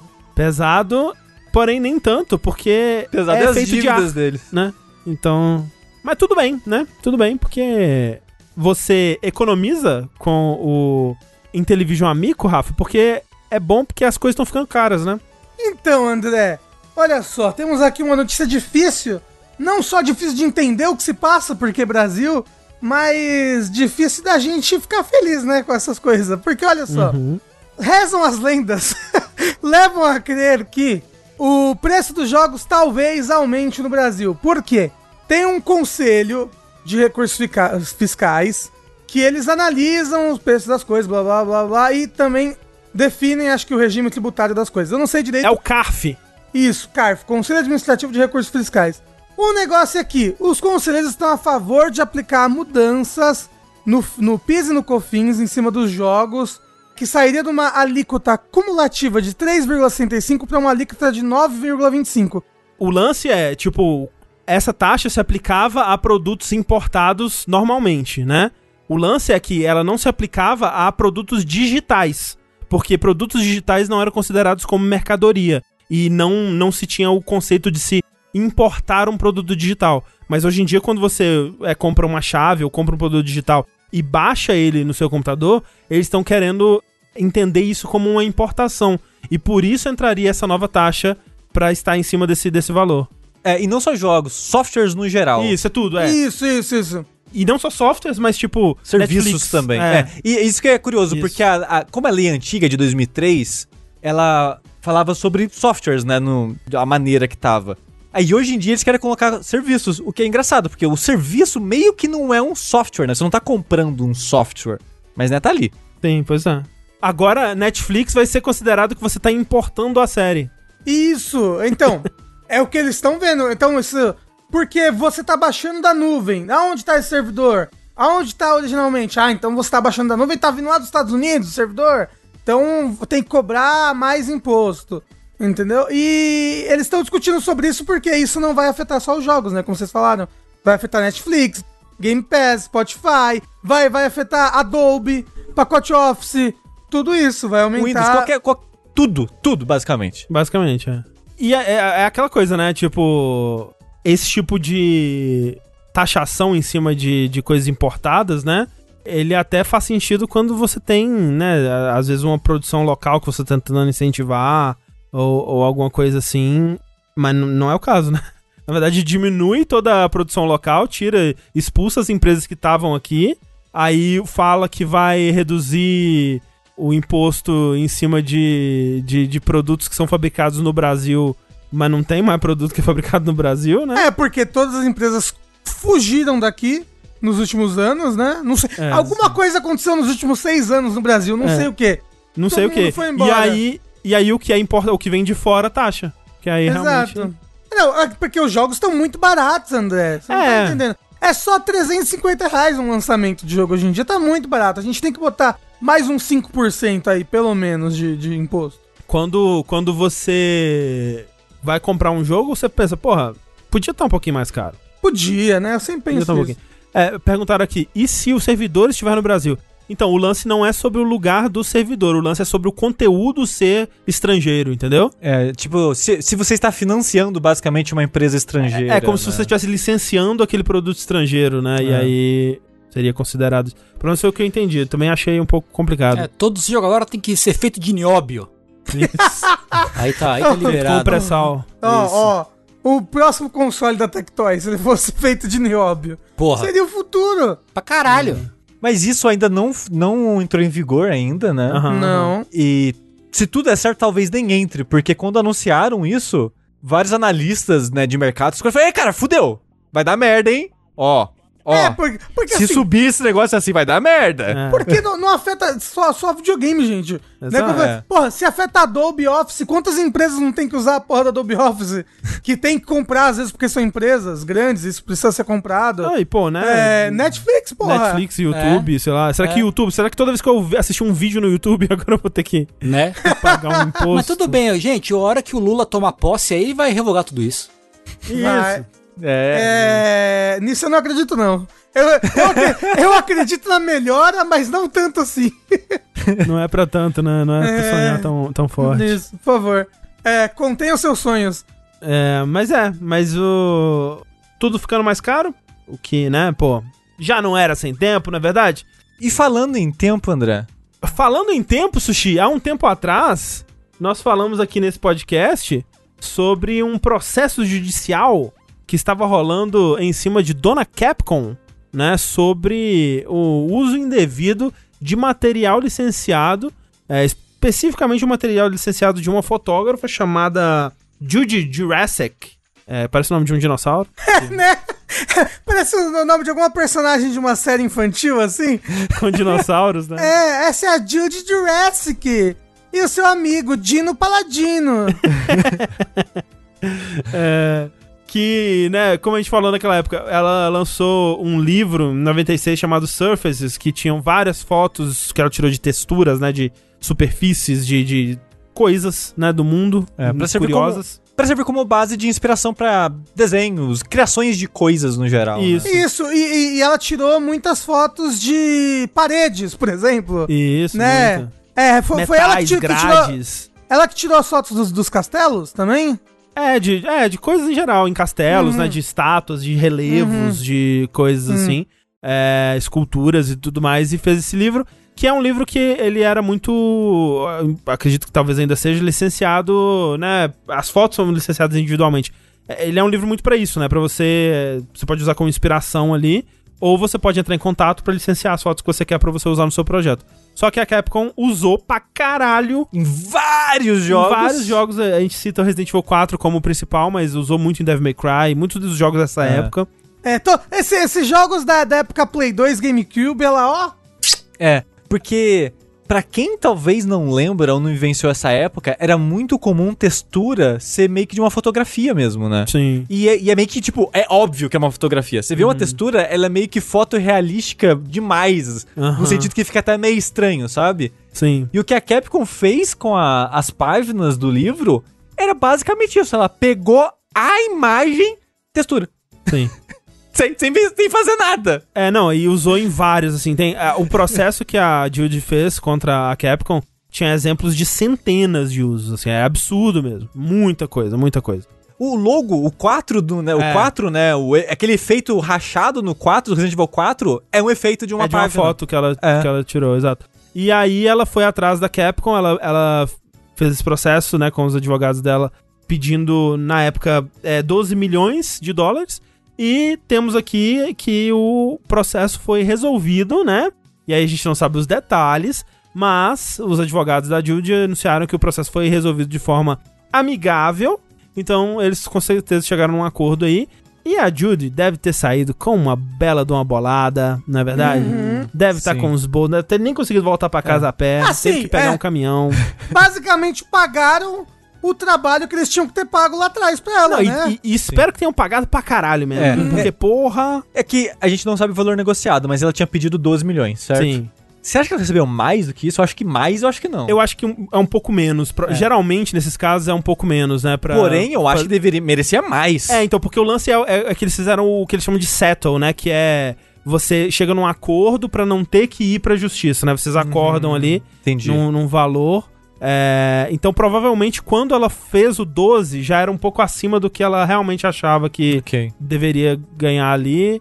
E talvez se tivesse ido pra justiça, talvez ganharia até mais, ou, ou não, né? Talvez aí é meio com a loteria. Mas o fato é que fico feliz por ela. Fico também. Mas vo- vo- você acha que eles adquiriram então os direitos dessas imagens agora? Tipo, que eles pagaram o processo, mas as imagens ainda estão nos jogos que vendem Ah, até sim, hoje, é. né? E agora? Sim. Eles Não, adquiriram esses di- direitos? né? Eu acho que no acordo deve ter sido uma parada meio que tipo. Como se eles. Agora, Agora ser- licenciaram. É, agora licenciaram, Uhum. o, o valor do processo ficou meio que acordado que como se fosse, se eles tivessem pago já esse tempo todo. Sim, com Algo certeza assim. assinaram algum contrato aí falando disso tudo. Pra- até pra, né, continuar vendendo, né? Porque Resident Evil 4 vai sair em todas as plataformas até o fim dos tempos aí. E... E o remake vai estar com Vai- vai a textura dela. Imagina se o remake descobrirem que o remake tá usando as texturas ainda, vai ser maravilhoso. Então, é, Rafa, a hora de ficar rico da Judy Jurassic chegou, mas que outra hora tá chegando aí? Olha só, tá chegando a hora, a hora de ir embora, meu bem. Alguma coisa que assim. isso, não. Tá chegando a hora de alguma coisa que eu não sei o que é, nem ninguém sabe por quê. A Capcom fez um site, um, um web sítio, né? Que os jovens chamam hoje em dia, né? Um web sítio que é um grande countdown. É um relógio branco, branco e preto. Não é branco, é o fundo é preto e, e as letras são brancas do relógio.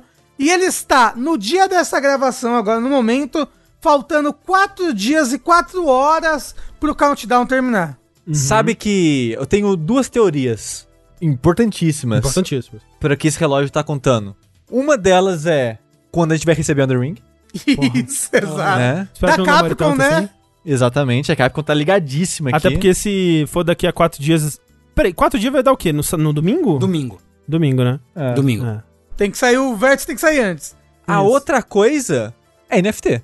Não, não é, que não é. Não, não acho, não, Não acho. é. Sabe o que, que eu acho que vai ser? Imagina Quando- eles quando- fazem um countdown, que é uma coisa. Countdown gera hype, né? Já era. Eles já. fazem um negócio que gera hype anunciar NFT, todo mundo ia ficar muito puto. Isso não. não- Mas assim, sendo sério, porque pra quem não viu, é basicamente uma tela preta com uma leve iluminação desfocada, com o, o número, né, uma contagem de dias e horas, num branco bem, é bem clean assim o visual bem da clean. parada. Mas é, o. mas o mais embaixo tem uma barra com uma textura, assim. É um chãozinho de metal, pa- parece, É, sabe? Parece uma de mesa ou algo assim, né? É. Mas é, e sabe que esse visual clean com preto e branco me lembra? Hum. A interface do Resident Evil. É, então. Eu acho que o mais provável é Resident Evil. É, porque pra quem jogou aí o, do 7 em diante, né, os remakes e tal, a interface de todos é essa vibe de coisas escuras com um clean branco, né? É. Porque a estética lembra isso, mas talvez a estética de- dessa tela não tenha a ver com o que eles estão querendo anunciar. Ou talvez também possa ser aquele pragmata, É, também. que também é uma coisa sentido. meio high-tech, né, e tal. É. Mas no fundo eu acho que o que eles vão. É, o, quando o- terminar o countdown, é, vai ser comer cu de curioso. O que eu acho é que, assim, essa contagem regressiva vai acabar na data em que seria a final da Capcom Cup esse ano antes dela ser cancelada. Que foi, é, que foi cancelada por causa do ressurgimento da Covid aí, Exato. né? Então, assim, é. É. possível que a gente veja o anúncio do pró- próximo Street Fighter. Sim. É uma possibilidade. Ou assim, Resident Evil, né? É a coisa, assim, se a gente considerar que as, as coisas que mais dão dinheiro pra Capcom hoje em dia são Resident Evil, é, Resident Evil, Monster Hunter e Street Fighter, é possível, e a gente já tá com, né, o, o, o Resident Evil 4 Remake tá... Só falta a Capcom falar, tá bom, vai, a gente tá fazendo mesmo, É, então, é. O, o 4 Remake é o do- dos, Puta merda. dos jogos que eles estão fazendo, é o jogo que mais tá realmente, tipo, tá bom, vai, É, só anuncia, né? entendeu? E, e a gente não, sabe, não, não, Resident não, Evil não, anual, aquela coisa toda. Não, não, sabe É, o que vai eu, ser? Eu ia falar. Não, gente, vai- é o 4 remake com certeza, Sushi. Não, vai, fala. O que, que você pensou? não, não. Sabe o que vai ser? Ah. Reverse. Ah, pode ser. Então, aí que tá. Pode ser várias outras coisas toscas que ninguém quer, sabe? Pode ser é, o DLC de Resident Evil 8, de Resident Evil Village. E tipo, não é que eu não quero, pera, né? Eu quero, e eu quero remake Não, sim, Resident Evil 4 mas eu não também. quero que seja anunciado com, com um countdown, sabe? Eu quero, pô, você vai gerar hype e anuncia uma coisa hype. É, trailer de 2 DLC de Resident Evil, você anuncia com um trailer jogado, sabe? Então, ó, é que, a Tengu, essa tela, ela é muito clean, muito futurista, eu acho. pra ser Street Fighter. Street Fighter tem fogo, nanquim, é um estilo mais... A gente não sabe qual vai ser a estética do 6. É, ué. Não, eu, eu não acredito. Eu acho que isso tem muita cara de Resident Evil. Não tem cara de Monster Hunter também, sabe? Não, Monster Hunter eu acho que não vai Querem ser fazer mesmo. uma aposta? não, não quero não. Não, eu não quero, eu não quero que tenha coisas em jogo nessa aposta, mas eu quero saber o que, que todo mundo acha que vai ser. Eu acho que vai ser algo de Resident Evil, não necessariamente o remake do 4. Eu vou dizer o remake do 4. Ah, porra, eu ia falar o remake do 4 também. Vai ser o Tá, remake então, do se eu 4. fico com o remake do 4, eu vou pensar em outra coisa. Vai, é, Tengo. É, pra mim vai ser o Street Fighter 6. Tá, então pra mim vai ser Mega Man 12. Não, X9, X9. É o X9, em teoria o próximo seria o X. X9. Caralho, aí sim. É, depois de Tommy Talarico vem aí Mega Man X9. É. Cara, imagina se o Tom Talarico fizer a trilha do Mega Man X9. Dirigido pelo Brian Traficante. e com a produção de Xota na cama. Isso. E o Mega Man X9 vai ser foda, que você não vai nem conseguir passar a primeira fase direito. As outras fases são fáceis, mas a primeira é muito difícil, porque X9 morre cedo. E estrelado pelo Matthew Porreta. Também. Caralho, perfeito. Perfeito, perfeito. É, quando falam de Capcom, Tengu, eu me lembro de Platinum, porque tá tudo conectado ali, né? Tá tudo. né? Tá tudo, É, até, até rima, né? Até rima. Não, mas é porque. É porque Devil May Cry, Bayonetta, entendeu? Isso. Capcom e Platinum. Sim, sim, sim.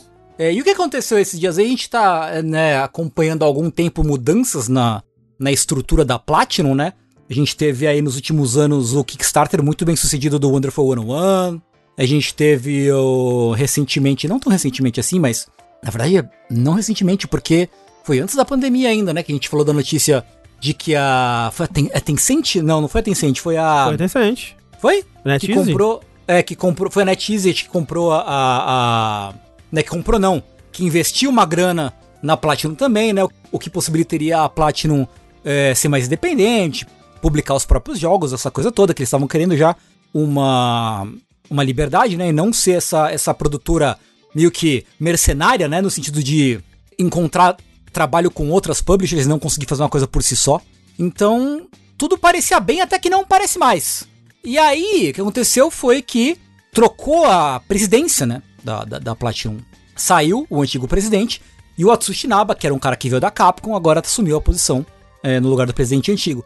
E aí, então, tá tendo uma série de entrevistas, né, do, do- da, da, da Platinum, falando sobre essa mudança de, de, de comando e tudo mais, o futuro da, da empresa, né, o que vão ser é, os próximos projetos, os próximos passos da empresa, que tá aí com um projeto que ninguém parece que tá gostando, né, que no caso é o Babylon Sol.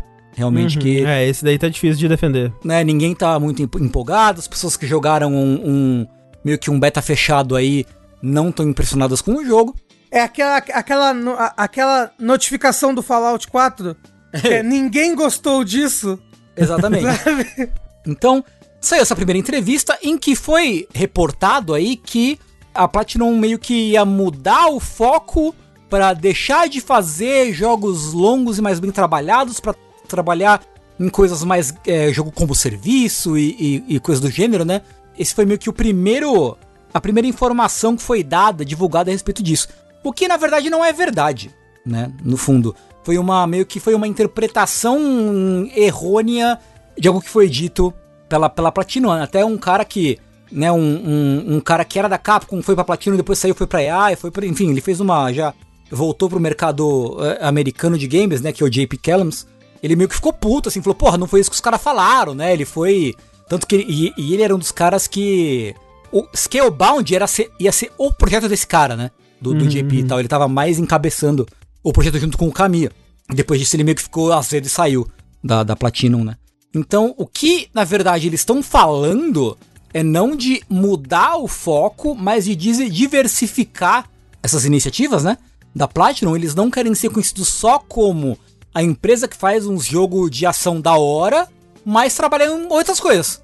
Como, por exemplo, é meio que o caso do Babylon Sol, mas especialmente o caso de um dos jogos que vai sair agora em fevereiro, que é o Sol Cresta, né? Porque todo mundo sabe que o Kamiya é maluco por jogo de, de fliperama, jogo de nave, não sei o quê. E vai sair agora, acho que 22 de fevereiro, vai ser esse jogo de nave, totalmente arcade, que é o Kamiya que tá dirigindo, que é a continuação de uma franquia de jogos de navinha que ninguém conhece, só ele, basicamente, né? É, porque ele é maluco por esses jogos de arcade, essas experiências de arcade. Então, o que eles estão fazendo, na, na, na- verdade, é intercalar esses projetos maiores com coisas menores e explorar essas coisas como jogo, como serviço, como que parece que vai ser o Babylon Sol. E foi publicada também uma outra entrevista, ah, mais recente, que o Kamiya participa, né? Que tem passagens engraçadas, que a primeira é tipo, ah, e aí, pô, NFT, né? Pô, aí, não, nem fudendo NFT, não me interessa nessa porra aí. aí os caras, é, porque, pô, a Konami já se meteu no NFT, né? Eu caminho, porra, lógico, né? Os caras querem dinheiro. cara- Falou dinheiro, a Konami tá lá, fazendo o que, o que, o que eles gostam, né? O tipo de coisa que, o- que o Kamiya falaria, né? Porque ele já falou até, muito, muito, muito antes. Tem uma citação famosa do Kamiya a respeito do, do Inafune, Aham, sim. que eles falam, cara, o Inafune não é um criador de jogos, ele é um homem de negócio. Ele tá lá pra fazer dinheiro. E na época que tava rolando o Kickstarter do Maidana Bernard, tava Sim, dando, sim. dando toda aquela aquela polêmica, né, do Inafune falar que ele foi uma época que ele tava falando muito mal de jogo japonês, enfim, aquela coisa toda Sim. de coisa de uns mais de 10 anos atrás. Sim. É, é assustador, né, pensar nisso. Mas, mas tem é, realmente, tipo, esse lance todo da, da má interpretação, né? Uhum. Veio muito do Twitch, né? Que eu achei que foi postado realmente. Por mais que a gente fale, não, o, Twitter ele é. Ele é conduzivo, né? A, a takes merda por conta da, da limitação de caractere. Sim. Mas eu achei o, o repórter, ou quem postou, não sei se foi a mesma pessoa que escreveu e que fez o tweet que deu a polêmica. Uhum. Eu achei bem mal intencionado, assim, porque realmente, tipo, se, se você. Se você lê o texto, você vê o Inaba falando, tipo, a gente, né, tá pensando em fazer esse outro tipo de jogo aqui, mas é, live service, outras coisas maiores, assim, né, coisas diferentes. E aí ele fala assim: é claro que a gente ainda quer fazer jogos, é, né, tipo Bayonetta, que vai ser uma experiência que você vai jogar uma vez só, com o design super bem feito e tudo mais. Aí o twist do cara era tipo: Platinum está pensando em ir para jogos live service ao invés de jogos bem feitos e é, bem trabalhados. E, tipo, caralho, não foi isso que ele disse, velho. Tipo, uma vontade, sabe? Que puta uma total. vontade de, de, de fazer essa coach aí. O cara foi na, na maldade mesmo. É. E a outra coisa que eu queria trazer pra você, ver o que, que você tem a dizer sobre isso, Ah. é que Scalebound voltou a sair da boca da Platinum, Cara, né? por que, né, velho? Por que, por que eles fazem isso com a gente, né, cara? Eu, eu acho que foi na- nessa entrevista que o Kamiya tava, Foi. né? Que ele comentou assim, pô, a gente queria falar com a Microsoft aí, porque, né? Não, não, né? Porque eles estão mantendo o jogo na gaveta deles lá, pô, vamos fazer um negócio aí. E ele até manda assim um, vamos lá, Phil Spencer, bora. É, ele postou no Twitter, né? que, Tipo, acho que foi um, um presente que a Microsoft mandou pra eles, alguma coisa assim, né? E falou: E aí, fio? Pô, me liga, cara, bora aí, né? É. Eu, ah, mano. É, se, um dia, se um dia voltar à vida, eu fico feliz porque ele parece querer fazer a parada acontecer. É, sabe? é, exato. é. Assim, uma coisa que você não pode dizer é que os caras da Platinum não têm amor pelas coisas que eles fazem. Não, é só que até então eu não tinha visto eles demonstrarem vontade de retomar, né? É, é. Porque, ah, porque aí até, até então ficava uma em dúvida, tipo, putz, será que eles também desistiram? Será que eles viram que realmente o projeto não ia dar em nada? É, de onde partiu essa decisão, né? Uhum. Sim. E agora fica claro que não, pô, eles, se eles tivessem oportunidade, eles iam querer É, é, total. continuar, né? Total, total. Eu acho que na verdade, que a outra coisa que aparece na entrevista é que o Inaba manda um tipo, "Pô, não tô falando que é pra vocês comprar nós, não, mas, pô, se alguém quiser comprar nós, tamo aí, né? Pô. E assim, eu acho que é meio que os caras levantando a bola pra, pra talvez tentar, tipo, seduzir a Microsoft, tá Aham. ligado? Uma coisa meio assim, entendeu? Sei, sei, Assim, eu acho que eh, eles estão jogando verde, sabe? sei. É, para ver se, se alguma coisa cola aí, né? Tanto da Microsoft voltar a conversar com eles, porque eles sabem que a Microsoft tá tentando, assim, você não pode dizer que eles não estão tentando se aproximar de desenvolvedores japoneses, né? Porque eles estão fazendo isso faz tempo já, e o Phil Spencer vive falando, não, a gente tá tentando, estamos tentando, estamos tentando, né? Direto ele fala isso, é, apesar de, não sei se deu algum realmente algum fruto muito expressivo dessa... Até agora, não pelo menos, acho que não, não sei se deu algum fruto realmente. Até porque eles não revelam o número de console vendido, né? Então, tipo, Sim, sim. E até de jogos japoneses, é, até da coisa de atrair jogos mais japoneses pra Xbox.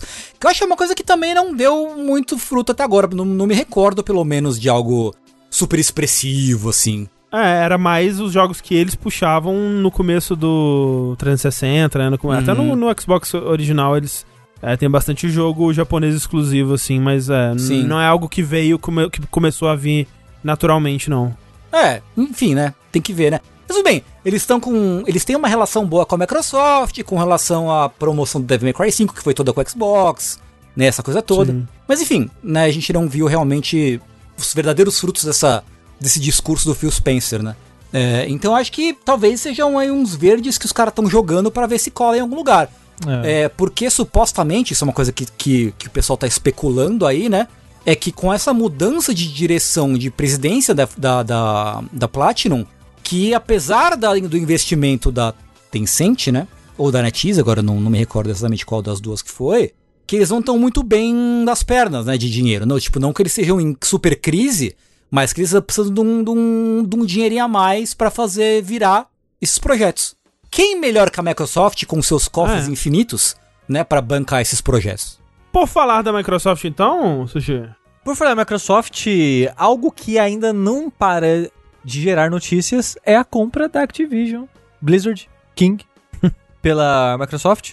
Sim. Porque por muito tempo, né, as pessoas discutiam.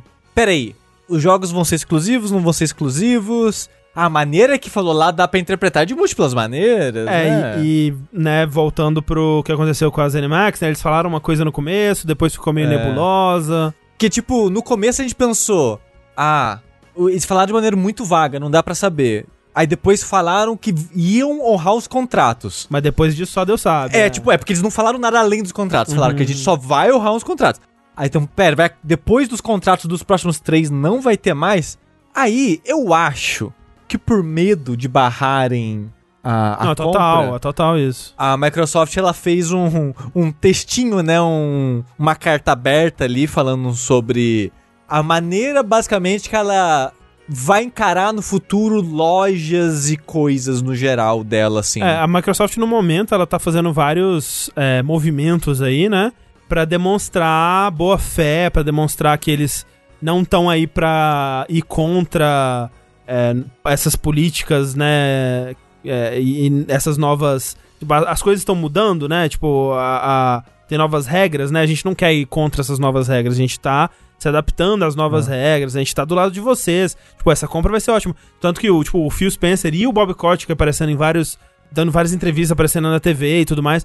É tudo pra dar essa percepção pública de que não, gente, essa compra vai ser boa. Olha só, a gente tá É. falando aqui dos benefícios que isso vai gerar, né? E, E- como que a gente não quer monopolizar. E isso eles falam. Eu achei confuso no começo que eles ficam falando App Store o tempo todo nesse texto. Uhum. Mas eles se referem à loja do Windows, né? Mesmo no PC. É, eles se referem a, é, A- é, a todas as lojas, mas é, é que nesse, no texto que eles fizeram, eles listam, eu acho que 10 ou 11 tópicos, né, de, de coisas que eles querem Sim. fazer pra Sim. tornar as lojas deles mais amigáveis a essas novas regras em relação a... Que a gente comentou no vértice passado, né, que eles vão ser mais, mais restritos, né, sobre é, esse tipo de coisa para grandes empresas, né? eles, vão, eles vão pegar mais no pé de grandes empresas de tecnologia. E acho que do 1 ao 7 é, são coisas que eles vão aplicar para todas as lojas. E do 8 em diante eles só vão aplicar nas lojas de PC por enquanto. Porque as lojas de console, né? O console ele é um ambiente que ele precisa ser mais exclusivo, né? Ele precisa, como o console é vendido é, a prejuízo, né? Ele precisa que as vendas nele sejam, sejam feitas dentro dele, né? Porque uma da, dentre as regras, né? Dentre os, os tópicos que a Microsoft aborda é que, ah, nas nossas lojas a gente não vai exigir que o desenvolvedor ele use o nosso sistema para pagamento, a gente não vai é, dar desvantagem caso o desenvolvedor não queira é, exclusividade com a gente. E isso dá- eles podem fazer nas lojas do PC, mas ainda não na de console. Na de console não, eles têm que exigir que o desenvolvedor use o sistema de pagamento deles para eles ganharem um dinheirinho na- em cada venda, que o desenvolvedor ele é, aceite aparecer com exclusividade ou, ou, ou com é, al- alguma coisa temporária, né? Ou seja, DLC, ou seja, o jogo mesmo e tal. É. Então, É, mas isso eu- aí. Mas a parte da confusão é, é que me fez pensar muito em coisa de, de celular, loja de celular. Ah, sim, é. Porque ele se refere a os softwares no geral como app.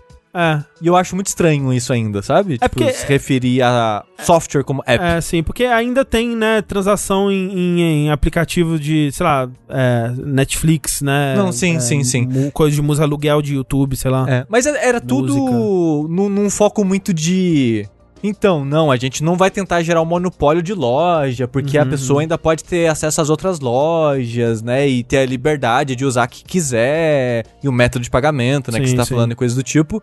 E uma coisa que eles focam no finalzinho do texto, que eu acho que era uma das coisas que as pessoas estavam mais indagando Uhum. como seria, eles falam especificamente é, do Call of Duty, né? Dos jogos da, da Activision Blizzard, falando que eles vão honrar um contrato. Aí quando eu li aquilo, aham, aham, já ouvi essa. Aí logo em seguida eles falam, e iremos manter além do contrato. É, e pro futuro, né? É. Exato. Quanto tempo é esse futuro? Nem eles sabem, eu imagino. É, mas, mas eu acho que fica claro que a ideia é, a menos que as coisas mudem, né? Alguma coisa mude, que os jogos, pelo menos, é, eles citam os jogos grandes, né? É, é, eles, eles acho que de nome, acho que é só Call of Duty. É, que eles fala, falam, né? Ver, eles falam Call of Duty e outros títulos populares da Activision Blizzard. Isso. Mas é, pelo menos é, acho que os maiores jogos, assim, é- é- o plano é continuar Sim. lançando pra multiplataforma. E eles até citam é, as plataformas da Nintendo também, né? Exato. E O curioso é que eles falam PlayStation umas duas, três vezes ao longo do texto. E sempre vai falar Sony PlayStation. Com aquele esquema do, do P e o S maiúsculo, Aham, claro. certinho. Da Nintendo, não fala nome de console. Mas assim, eles não falaram o nome de console da, da, da Sony também. Eles Fala- falaram. Eles é- falaram PlayStation, eles falaram é PlayStation verdade, 5. verdade, verdade. É, é, mas é- é por- é PlayStation. porque Sony PlayStation é a. É, é a marca. É, É a é, é, é a divisão de videogames da Sony. Ok. É a faz Sony sentido, PlayStation. faz sentido, faz sentido. Que é o que ele fala lá, tipo, é. E dá suporte pro console da Nintendo. Isso. Eu falo, no console da Nintendo? Tipo, É porque vai que a Nintendo lança Não, outro não, não, sim, amanhã, sim, né? sim, sim. Eu só, eu só achei vago enquanto tinha o nome PlayStation, mas Sim, tá certo. sim. PlayStation é a marca PlayStation, não o console especificamente. É, Exato, Tá exato. certo, tá certo. É, é até, foi, é- foi até mais amplo do que eu achei, né? Porque se eles pudessem falar assim, aí a gente vai dar suporte pra PlayStation 5. Aí quando saiu o 6, não, não cobrem a gente mais não, né? Mas eles foram bem vagos pra dar a entender assim, não. é pra, pra entender plano. tudo e nada ao mesmo tempo. Não, mas assim, eles foram específicos e amplos de uma forma que eu não, não tava esperando, porque até agora eles não tinham sido, né? E eu acho que e- e- esse. Esse. Essa declaração, ela me dá a entender que pra eles voltar atrás nisso. É óbvio que eles podem a qualquer momento e falar, ah, foda-se, gente. É, depois que a, a compra foi, passou, passou, sei lá, cinco anos, aí foda-se. É, mas eu não acho que, que eles se comprometeriam dessa forma tão específica. Eu acho que se, eles, se esse fosse o plano deles, eu acho que eles seriam um pouco mais vagos. É a minha, a minha impressão, Você acha que menos. teria como. Se eles voltarem atrás aqui, sei lá, cinco anos, você acha que tinha como essa, essa manifestação deles aqui voltar e morder a bunda deles? Eu, eu acho que não, eu acho que só no, no sentido de. É, ah, percepção do público e tal, sabe? Mas é aquela coisa, tipo. Eu, eu acho que. É, me dá a impressão de que se eles quisessem. é, se não fosse esse o plano deles de fato, de pelo menos num futuro próximo deixar os jogos da Activision Blizzard nesses consoles, né? Eu acho que eles conseguiriam fazer isso aqui de uma forma mais vaga. Eu acho que eles foram bem específicos. É. Eu- me surpreendeu quão específicos eles foram. É, assim, eu- assim, a função dessa parada é angariar, né, pontos aí de boa vontade, de boa Uhum. fé, tanto com o público quanto com quem for analisar, né, a compra.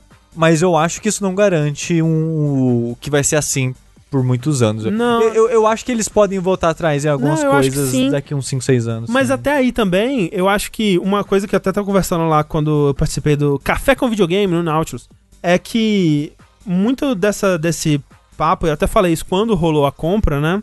O papo de exclusividade, o papo de Microsoft versus Sony e tudo mais. Por mais que a Sony ela esteja correndo atrás, né, de, de competir mais diretamente com a Microsoft, no sentido de. Ah, eles provavelmente estão fazendo o Game Pass deles e tudo mais, né?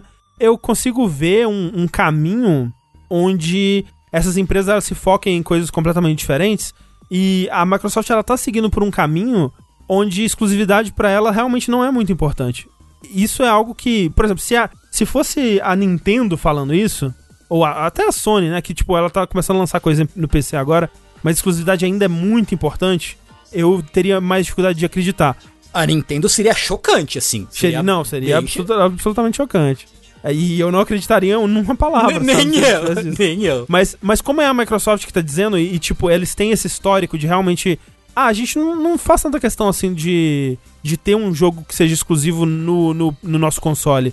Porque não é esse o nosso modelo de negócio mais, né? E quando eles mudaram isso foi surpreendente, tipo, putz, mas eles estão abandonando o console deles, eles eles estão saindo da, É. do mercado de hardware, como é que vai ser? E não, eles continuam no mercado de hardware e na verdade eles estão com o, o hardware mais da hora que eles já fizeram até hoje, na minha opinião, que é o, o, o Series, né? O S e o, e o X. Não só em relação aos outros, né? Porque obviamente a evolução é natural, mas pra, pra sua época, né? Tipo, eu acho que o, o, o Series X e o Series S são os consoles mais legais que eles já fizeram e os mais bem sucedidos também, né? Então, mesmo eles não focando em exclusivos, mesmo você podendo dizer que, tipo, pô, por que, que eu vou então comprar o console deles, né? Eles ainda conseguem te entregar um, um- uma plataforma da hora com, com um serviço muito foda que é o Game Pass. E eu consigo ver uma realidade onde isso se estenda para outras plataformas, né? A gente até já comentou sobre isso, já especulou sobre isso. Ah, eh, teve um- uma época que tinham rumores disso, né? Do Game Pass no, no Switch, né? E eu consigo ver uma realidade daqui a uns 3, 5 anos, onde a gente tem o Game Pass no PlayStation, o Game Pass no Switch. É, eu só fico em dúvida disso porque eles ainda têm exclusivos. Sim. Tipo, o próximo Elder Scroll vai ser exclusivo deles, Sim. por exemplo, sabe? O o do espaço lá vai ter pra PlayStation? O Starlink? Star- Não. É Starlink o nome, né? Starlink, Não, é, não é Starlink, não. É Starfield. Starfield? Starfield. Field, Field. É. o, o Starfield não vai ter pra PlayStation. Não, né? não. Então, o aquele Avowed não vai ter pra PlayStation. Sim, sim. Então, a- eles ainda se importam com exclusivos em algum nível. Em algum nível, mas, por exemplo, vai tudo sair pra PC, né? Não, não, sim, sim. Isso sim, É. isso sim. Mas, por exemplo, isso não é algo que a Sony faria, por exemplo, né? Tipo, ela tá começando a lançar os jogos no PC, ah, mas com 4, 5 anos de distância, né? Do, da exclusividade. Sim, sim. Então, já é um caminho, né? Tipo, É. eles dizerem agora que, ah, não é tão importante assim pra gente que o Call of Duty, os jogos da Activision como um todo, sejam exclusivos, mesmo em console, mesmo em PC pra gente. É. É, é um ponto que eu consigo acreditar.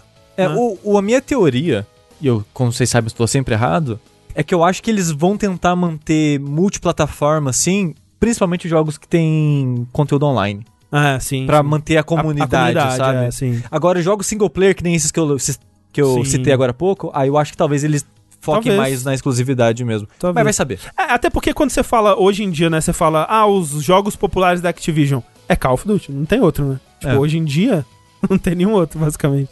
É, mas tem a Blizzard no meio também, né? E tem, é, mas né? até aí os jogos da Blizzard também são quase todos de comunidade, né? A Blizzard não faz muito jogo single player. Não, isso não. Então, É. não. Então também cairia nisso daí, né? É, faria sentido. Mas vamos ver, vamos ver o que vem por aí, não dá pra saber ainda. Mas olha só, nesse, nesse meio aí, né, de todas as empresas se consolidando, tudo é, encaminhando para um futuro cyberpunk onde só existirá uma mega corporação que também será o governo, é, a Nintendo não quer fazer parte disso, né, Rafa? É, a Nintendo falou o seguinte, André. Ela viu que tava todo mundo comprando tudo e, obviamente, a Nintendo é uma empresa que possui acionistas, né, tudo mais. Ela, ela deve estar sofrendo uma, uma, uma pressão, né, sobre a aquisição de estúdios. E aí, olha as outras como é que estão. E a Nintendo falou, não vai dar não, não vai dar não, não existe isso daqui não. Ela disse, a nossa marca foi construída com base em produtos criados com dedicação por nossos funcionários. E ter um grande número de pessoas que não possuem o DNA da Nintendo em nosso grupo não seria positivo para nossa companhia. Então a Nintendo não acredita que é positivo para ela. É... Ou então, ela, melhor dizendo, ela não demonstrou interesse em adquirir novos estúdios. O Shuntaro Furukawa, Furukawa falou assim: Vamos, tesouro, não se misture com essa gentalha. Exato. Para os funcionários dele. Isso. Gentalha, gentalha. Então, tipo, a Nintendo não tá demonstrando. Inclusive, a Nintendo, ela come muita bola, né? Com esse negócio de aquisição, né? Tem várias empresas que você acha, não, Anê, essa daí, essa empresa é second party da Nintendo aqui, é first party praticamente, né?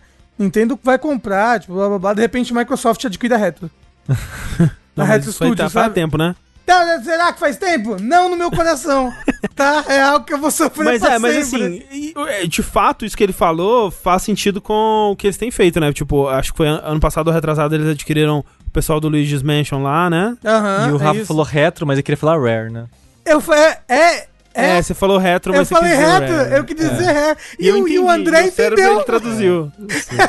o cérebro traduziu. Só queria corrigir antes que as pessoas tenham um treco, tá? Desculpa, Mas, perdão. mas é, eles, eles geralmente compram essas empresas que têm já um histórico de trabalhar com eles, um- uma, uma carinha Nintendo já, né? Co- Como você falou. Tipo, empresas que a gente já, tipo, ah, não, é o. Não, o, o Luigi's Mansion ele foi feito pela Nintendo. Não, não foi, né? Tipo, E aí você vai descobrir isso depois e não, é, ok, esse jogo agora, agora essa empresa faz parte da Nintendo. A Nintendo, ela, ela realmente de- parece demorar muitos anos de parceria até ela res- resolver adquirir um estúdio. E também eu sinto que a Nintendo, ela não é uma empresa que tem o cacife de uma Sony, uma Microsoft pra comprar outras empresas grandes assim, gente. Apesar de, apesar de que, né, essa notícia foi dada na mesma semana em que nós vimos que o Nintendo Switch bateu as vendas do Wii, né? Vendendo, Loucura. 100 me- vendendo mais de 103,54 milhões de unidades. O que eu ia falar é que, mano, Nintendo nem precisa disso, cara. Exato. Eu É. acho, Rafa, que ela, se ela quisesse, ela teria sim. Ela tem um, um- um cofre aí bem recheado pra Ah, gastar. ma- ma- mas você acha que se ela quisesse. Que a Nintendo tem tipo 56 milhões de dólares pra gastar? Milhões ela tem, com certeza. Bilhões! Bilhões! Não, é que assim, de novo, a gente tem que lembrar que a, a aquisição da Activision Blizzard não é parâmor pra nada, assim, ela é a Exato, maior aquisição ok, que já rolou. ok, né? Então, talvez ela não, não conseguisse comprar uma empresa de 60 bilhões de dólares, ou se comprasse, tipo, é, né, seria aquilo, tipo, ah, já é dia, dia 3 eu já gastei meu salário do mês, sabe? Tipo, vou ter que passar o próximo mês sem, sem comer. Ó, o Oposição de 1924 falou: Ah, sei lá, Tonico Tinoco vendeu mais discos que a Katy Perry. Tipo, Aí, ó, tá vendo? É isso. É, né, talvez Esse- não, não, não é porque a Nintendo vende muito que ela, talvez ela tenha esse, esse, como eu falei, esse cacife. Mas realmente, talvez pra uma, né, pra, pra uma empresa, pra algo que não seja desse nível estonteante. Mas eu realmente acho que ela, ela, ela, ela não tem interesse. Não é assim que a Nintendo trabalha Ah, é isso. É. o modelo de negócios dela, né? A Nintendo é muito os estúdios próprios, first party aí, que sustentam um console da geração passada que ela lança. Sim. Não, e, que- e que nem precisa ser com muito jogo, né? Uhum. Você vê que a, a Nintendo, a Nintendo, Nintendo mesmo lança poucos jogos durante o ano, né? Então, é, eu acho que eles realmente, eles nem têm necessidade de comprar mais estúdio pra poder lançar mais jogo pra poder ganhar mais dinheiro, sabe? Eles estão eles estão numa posição muito confortável, na verdade, né? Sim. É, Considerando Não, tudo. e, e, assim, é, isso é, trazendo essa reflexão, né? Quando eu pensei, realmente, né? A Nintendo ela não tá fazendo movimentos em, em relação a. Como é que eles falam? Consolidar, né? Uhum. E realmente talvez ela, ela não precise, né, fazer isso. O que me leva a, a uma- um pensamento de tipo. Será que há uma realidade possível onde, é- é- onde cada uma dessas três empresas, né, que fazem consoles e, e jogos de, de uma forma bem própria, né, de cada uma, elas realmente não competirem entre si? Porque a Nintendo meio que não compete mais, né? Não. É, é, basicamente, Não, assim. vai- Desde, desde tempo, o Wii. tempo. É, desde o Wii ela não compete mais É, com as a, outras. né? a, a, a, a Nintendo ela meio que estabeleceu um. Uma um- rota um- própria, né? É, é uma, uma linha paralela, né? É, de- com os É, consoles. e, e aí eu dela. fico pensando, tipo, ok, a, a Microsoft foca no, no, no serviço, Game Pass, e aí a gente pode ter até o Game Pass nas outras plataformas também. É, e, né, a Microsoft, eu, eu imagino que ela vai querer continuar lançando hardware ainda, mas é, não é, já não é, né, o, o principal dela já há algum tempo.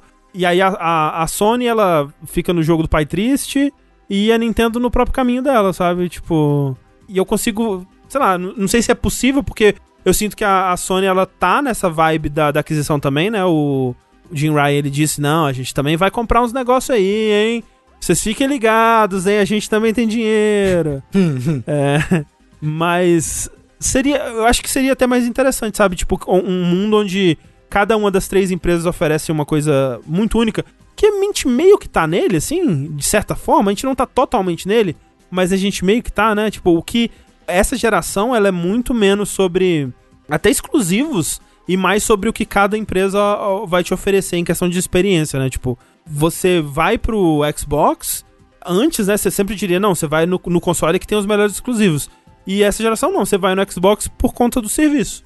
E você vai pro, pro PlayStation. Aí sim, se você gosta, se é, se é imprescindível pra você jogar esses exclusivos, o tipo de exclusivo que o PlayStation faz. Pai triste. Pai triste. E você vai pra Nintendo se você, né, quer a portabilidade, a magia Nintendo, aquela coisa toda. Tipo, são três propostas muito diferentes mesmo essa geração.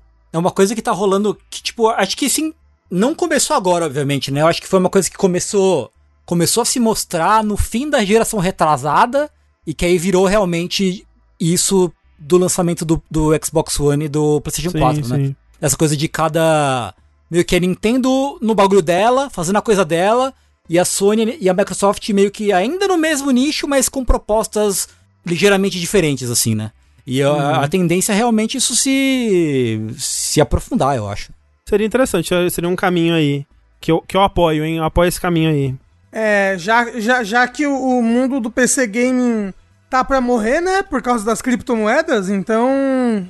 É, Acabou a placa de vídeo. É, acabou a placa de vídeo. A gente tem que comprar console que também tá pra morrer porque, por causa das- dos Crypto Bros. Então. É, o saiu, né, os requisitos mínimos, Mínimos aí. do Elden Ring, né? é. Do Elden Ring. Ouvi um pessoal muito triste. É muito alto? É alto. Que é Então- 1000, acho que é uma 1070, né, o, É- o recomendado. É, então, pro recomendado parece que é muito alto, mas o, o mínimo não é tanto. Só que é foda porque a pessoa, É ah, não quero jogar no mínimo, né? É. Eu, eu não sei, eu só. Porque eu não, não, não entendo. É, eu não entendo muito também, não. Que as Ó. placas já não estão na série 3000 e caralhada? O Sansigolo falou que tá muito alto. Ok. Eu vou acreditar no Sansigolo. Eu, eu tô com a, com a imagem aqui. Vocês querem que eu fale? Manda aí. Ó, a- os requerimentos mínimos são Windows 10, é, Intel Core i5 8400 ou um AMD Ryzen 3 3300X, memória mínima 12 GB de RAM, Uhum. gráfico mínimo NVIDIA GeForce GTX 1060 3 GB ou AMD Radeon RX 580 4 GB, é, DirectX 12 e 60 GB. 60 GB de, de espaço, né? Pro mínimo ser uma 1060 é alto, né?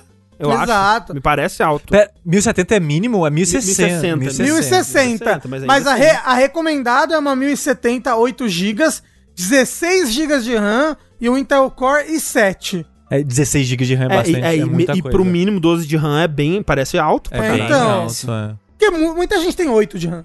É, não é normal? acho É normal ter 8 de RAM. É, É. é do- Então, Pois tá, é. tá, tá alto, tá alto. É, eu, eu ouvi um pessoal do Twitter comentando que o jogo tá meio bizarramente mal otimizado, assim, que o verdadeiro Hum, problema, é, na verdade, faria- é esse. Faria sentido, até porque, tipo, tem jogos que parecem tecnicamente mais bonitos, pelo menos, né? E que não É. pedem isso tudo. Não, até, até, até porque, levando em conta que ele roda no PS4 base de boa. O pessoal, É. o pessoal jogou o beta teste no PS4 base pra ver. É, não, mas isso daí é. É realmente questão de otimização, né? Pro PS4 eles fazem uma puta Não, otimização então, específica. Por isso, lá. é isso que eu tô falando. Se ele roda bem assim no PS4 base, Sim, total. no, no, no Xbox One base, porra, ele deveria ter uma recomendação é, mínima menor, né? Sim. É, e é louco, porque o Dark Souls 3 ele é leve, né? Ele e o Sekiro. Relativamente leve, no caso. Hum. Pelo que eu lembro, algumas pessoas falando. É, tipo, eu, eu achava que ia ter uma recomendação parecida com a do Sekiro, né? É, eu imaginei que fosse também.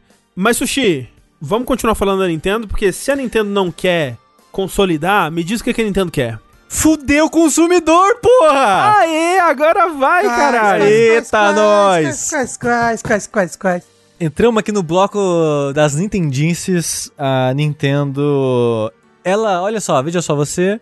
Ela vai fechar a eShop do 3DS e do Wii U em março de 2023. Ou seja, daqui a um aninho. Bye bye, lojinhas. O que não é novidade, porque né, a Sony tava tentando fechar Sim, também recentemente sim. as lojas lá, voltou atrás, porque o pessoal gritou na orelha dela. A Nintendo.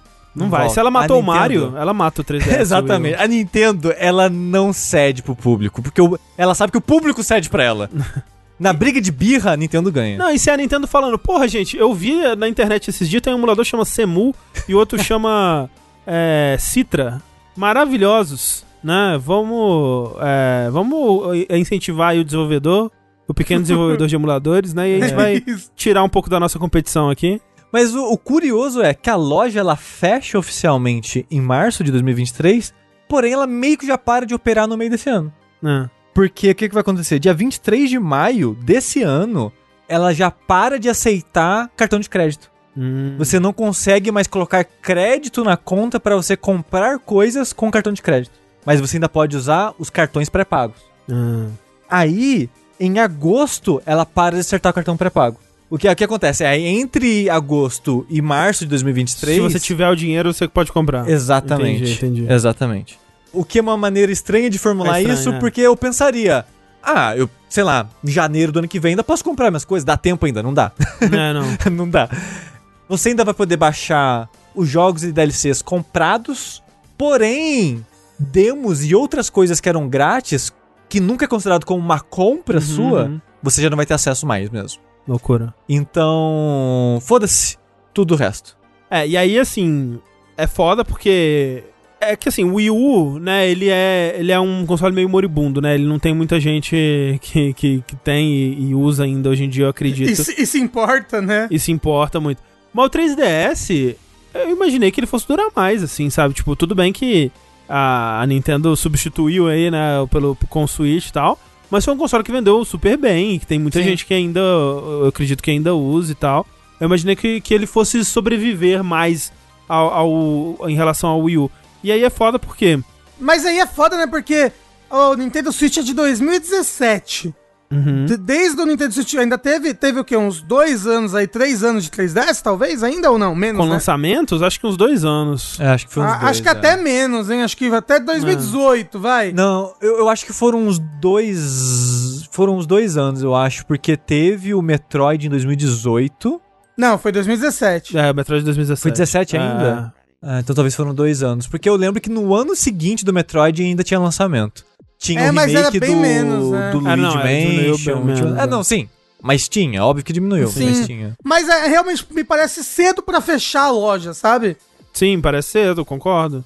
Né, tipo, porra, o pessoal ainda tava, se você pensar, o pessoal há quatro anos atrás tava comprando coisa na loja. E uma coisa que irrita também um pouco é a- a maneira que a Nintendo respondeu, né, as críticas e as dúvidas das pessoas de por que que tá fazendo isso, né, e coisas do tipo. A resposta foi: "Ah, ninguém usa? Eu vou manter isso aqui pra quê?" Basicamente isso, sabe? De ah, é tipo as lojas estão perdendo o uso, não tem pra que manter aberta, basicamente foi a resposta. É. E perguntaram, né, de, de jogos antigos, né? Porque tem muito do dos jogos clássicos é, no 3DS e no Wii U. E eu não tô com os números aqui agora, tem que lembrar de cabeça. Acho que no Wii U tem uns 300 jogos. Eu tenho números, Xi. Ok, né? Olha só, é, o fato é que milhares de jogos vão se perder, né? É porque assim, Sim. você tem. Muitos dos jogos que estão nessas lojas são versões digitais de jogos que existem físicos. Mas muitos não. Né? Muitos são jogos que só existem nessas lojas de forma digital. Então, cerca de 450 jogos no Wii U são apenas digitais e vão se perder. Assim, não, não vão se perder, porque já tem, né, é, isso é, arquivado na internet, né? Mas se dependesse da Nintendo, ia se perder, né? Exato. A, a pirataria é a única coisa que salva os jogos e conserva eles. Exato. No final então, jogos contas. como é, Dr. Luigi, aquele The Letter, é, o Pushmo World, que saiu pra Wii U, o Pokémon Rumble, aquele Fast Race Neo, que tem uma versão atualizada pro Switch, né, mas é original, é exclusiva do, do Wii U. Por volta de 600 jogos no 3DS, né, apenas digital. Então, jogos como tem o, o Chibi Robo da, de fotinha do 3DS, o, aquele Minis on the Move, todos os Picross do 3DS, o, a série também do Pushmo, Crashmo e o outro que eu esqueci o O nome. Box também. Boy, eu acho também. Provavelmente aquele Harmonite, né? Jogos exclusivos que, que do 3DS que vão se perder. E além disso, é a morte do Virtual Console de vez, né? Porque é, é, são os dois últimos consoles que tinham ainda lojas com Virtual Console. É porque a do Wii já foi também, do DS já foi também. E são cerca de 530 jogos, né? 350 deles ainda não estão no, no Nintendo Switch Online. Então, jogos de Game Boy Advance, como Fire Emblem, Golden Sun, Advance Wars, Wario Land, Kirby, Zelda Minish Cap, Metroid Fusion. Jogos de DS, como Mario Luigi, Phantom Hourglass, Spirit Tracks, Picross 3D, New Super Mario, Mario Kart DS. É, jogos de Wii, como Metroid Prime Trilogy, Rhythm Heaven, Donkey Kong Returns, Sin and Punishment, Super Mario... é, Super Paper Mario. Além de outros jogos de outras plataformas, como TurboGrafx, Game Gear e outros consoles aí. É claro que esses daqui, né, o uso do, o uso do Virtual Console, a perda é um pouco menor, porque são jogos que já são uma curadoria da Nintendo, né? Então, ele- ela- a Nintendo pegando de outras plataformas e trazendo pra cá. É claro que seria legal manter um lugar onde você pode ainda comprar esses jogos de forma legal, mas o que é mais complicado pra mim, no caso dos outros jogos, dos 450 do Wii U e dos 600 do 3DS, é que é toda essa biblioteca, não é uma, um- não é uma curadoria dos melhores jogos que tá se perdendo. São todos, especialmente os menos lembrados, né? Você pode pensar, ah, porra, mas é só jogo ruim, quem que vai querer jogar esse jogo? Exatamente, tipo, é, esses jogos, eles não vão estar tá na curadoria de ninguém pra ser relançado no futuro. A Nintendo não vai chegar e, e pensar, ah, porra, o, o, o jogo da Hatsune Miku que saiu exclusivo de 3DS aqui. Vamos, vamos fazer o remaster dele. Esses jogos nunca vão ter remaster, sabe? Tipo, esses jogos nunca vão ser disponíveis legalmente é, depois disso, né? E, e, e, se não fosse a pirataria, né? É, eles vão. Eles vão se perder. É, né? Eles iriam se perder. E eu acho que é justamente esses jogos é, mais. Os jogos ruins, né? Ou os jogos que ninguém se importa, é que mais sofrem com isso. E aí é foda porque, ah, pô, mas ninguém vai jogar, né? Mas vai que, sei lá, tipo, que nem, por exemplo, o Suji tá fazendo a maratona da From Software, né? E tem um monte de jogo que é super obscuro e que ele tá jogando agora como uma curiosidade histórica para entender como que essa empresa que ele gosta tanto hoje em dia chegou no ponto que ela tá, É. né? Tipo, E vários jogos que muito difícil de achar e que tive que comprar console pra conseguir jogar, porque nem a pirataria conseguiu preservar. sim. Então é, é mais nesse sentido, assim, de, de, de preservar a história, né, mesmo. E outra coisa, André. Sair na loja online você não perde os DLCs dos jogos também? Não, você pode baixar os DLCs que você já tem comprado. o DLC você pode, Pode, baixar de pode, novo, né? Ok. pode. Foi, foi o que foi dito, pelo menos. Mas é, por, é, é foda, né? Porque, por exemplo, o Fire Emblem, o Fates. É, vamos supor que eu comprei o 3DS porque eu quero jogar Fire Emblem. Esse Fire Emblem só está disponível no 3DS. Ah, sim. Aham. É, o final verdadeiro dele é DLC. É, aí só desbloqueando o seu 3DS mesmo. Então, só desbloqueando o 3DS. Aquele outro lá que eu gostava pra caramba, o Fantasy Life, o Aham. DLC dele é muito bom. É uma, tipo, praticamente, Mas pera, será que praticamente até isso, tipo, final. se eu comprar um. Se eu quiser jogar o Smash do 3DS lá, eu não posso comprar os DLCs dele? Mais? Então, mas se, se vai, se vai fechar a eShop do 3DS, como é que você vai É, comprar faz os sentido, DLCs? né? Nossa, tem realmente, a- deve ser, né? A- as musiquinhas lá do Final Fantasy Teatrismo lá. É altos, verdade. Altos DLCzinho maneiro também. Porra, muito bom, né? É. Caraca. Então, é, é. É foda, né? Realmente, você, você mata uma parte do console que, é, que se tornou importante nas últimas gerações, o DLC, né? Sim. Ah. Sim, então sim. você acaba matando essas várias experiências importantes pros jogos. E outra coisa, falando do Virtual Console, uma dúvida das pessoas é: beleza, Nintendo, você tá tirando essa parada do ar. Você tem pretensão, pelo menos, de colocar ela no ar de novo no Switch? Então, veja bem. a gente tem o Switch Online, né? Tem 130 jogos lá pra É. você baixar e jogar, pagando a assinatura. Ou seja, ela não tem pretensão de colocar esses jogos à venda de novo. É, tipo, é o que ela vai colocar vai ser dessa curadoria dela aí, bem a dedo, bem lentamente, E né? bem, é. E no, no- na matéria que eu vi, compara em números, né? Que o Wii U, eu acho que se não me engano era o Wii U, tinha 300 jogos no Virtual Console, É, o 3DS é 160 e poucos, e o Switch 130. pois é. E já tá o que? Há 5 anos aí. Exato. Então, então ela tá colocando bem devagarzinho, a conta gota os jogos Não, atualmente. não, e, e fora que no Virtual Console do Wii U, você tem, você tem jogo de, de DS, você tem jogo de Game Boy Advanced, você de tem um Wii, monte, de Nintendo É, 64 você agora, tem que, jo- tipo, você tem né, de Wii. você não tinha agora, mas agora tem. você tem um monte de jogo E até jogos de, de outras plataformas, né? Porque agora ela começou a colocar Mega Drive, mas você tinha né, o TurboGrafx, você tinha Game Gear, você tinha várias outras plataformas. É, pô, Mario Galaxy 2 tem no Wii U, se você quiser comprar ele lá, ele lá pelo, pelo, pelo, pelo virtual. Apesar de que, né, o Wii U roda jogo de Wii também, se você botar o, o disco ele vai rodar. Uhum. E agora também tem, tem o fato de que, com esses jogos sumindo da, da loja online, né? O preço das cópias fica, físicas vai pra casa do caralho Ah, é, agora. vai, muito, dispara. Vai inflacionar pra porra. Vai ser um inferno. E jogo de 3DS no Brasil já é caro pra caralho. É, É. muito caro, muito caro. né. Tem o exemplo do. O, o Shin Megami Tensei 4 o Apocalipse, que já é um jogo super caro. É, nossa, é verdade, Tengu. Ele é mega caro. Mega Ele caro. é, ele, é, ele, ele é caro e raro pra caralho. E E, agora, se, se você. Se você, não, se você não baixar ele antes no 3DS aí, É. É, você se esquece. fudeu, porque É. a cópia física dele é muito rara. Sabe um jogo que é muito caro também? O Persona Q2. Ah, é verdade. Sim. Isso é o Verdade. pouquíssimo dele. É é. muito caro. E é, é um jogo que eu, eu fico namorando jogar ele assim, sabe? Tipo, hum, será que agora vai? Será que vai? E eu, eu de vez em quando eu, eu olho assim, putz, quanto, quanto será que tá custando um 3DS, né? Porque Cara o meu, cacete, eu já passei o por meu isso. eu, eu estraguei, né? Tentando consertar a tela dele, eu estraguei demais. Em live, Tá- você tá pode registrado em e assistir. É, e tá muito caro, tipo um, um 3DS, um 2DS XL, na verdade, né? Que é, que é o sem, o, sem o, o- a telinha 3D. Tá tipo dois mil reais. Caralho. Caralho. Mercado Livre. Caralho. Então, André, é, é, você sabe que eu joguei jogo de 3DS pra caralho ano passado, né? Ah, sim, não. Eu, Eu- então, eu- é emulado, né? O Cif é eu- é. maravilhoso. Sim, não, aí eu, eu. É que assim, se, se um 3DS fosse um preço aceitável, eu gostaria de jogar num 3DSzinho Sim. ali, né? Sim. Mas realmente é, o emulador é, o- é o caminho. Eu passei por um momento desse ano passado, quando eu tava.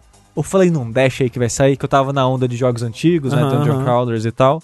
E eu pensei, porra, agora é a, é a oportunidade que eu sempre quis de cair de cabeça na série do Etrian Odyssey. Eu fui procurar preço dos jogos, que eu pensei, não, né, vamos ver aí. Tudo caro, todos os Etrian Odyssey, caro pra caralho, uma série que ninguém liga. Tudo caro pra por cacete. Isso, é por isso, ninguém produz, não produz jogo, aí fica caro. Aí eu fui ver o preço de 3DS, é tudo caro pra caralho também. Eu falei, foda-se, eu joguei no emulador mesmo. É. Oh, e sabe o que, que é louco? 3DS tem uma biblioteca muito boa. Nossa, o 3- 3DS tem uma biblioteca de JRPG maravilhosa. Tem muito JRPG bom pra 3DS. Muito, muito, muito, muito, muito. E triste que é tão inacessível pra gente aqui no Brasil. E agora mais inacessível ainda se você não quiser piratear essa porra. O negócio é, é comprar, comprar e piratear essa 3DS se você quiser emular um monte de coisa nele. Emular, E eu tava né? pensando aqui que realmente, né, emulador é o caminho e tudo mais, mas não pra tudo, né? Porque, por exemplo, Muita coisa da tela de toque, né? Exato, muita coisa fica na tela de toque e, e principalmente no DS. Por exemplo, se eu tivesse um 3DS, eu ia querer jogar altos jogos de DS.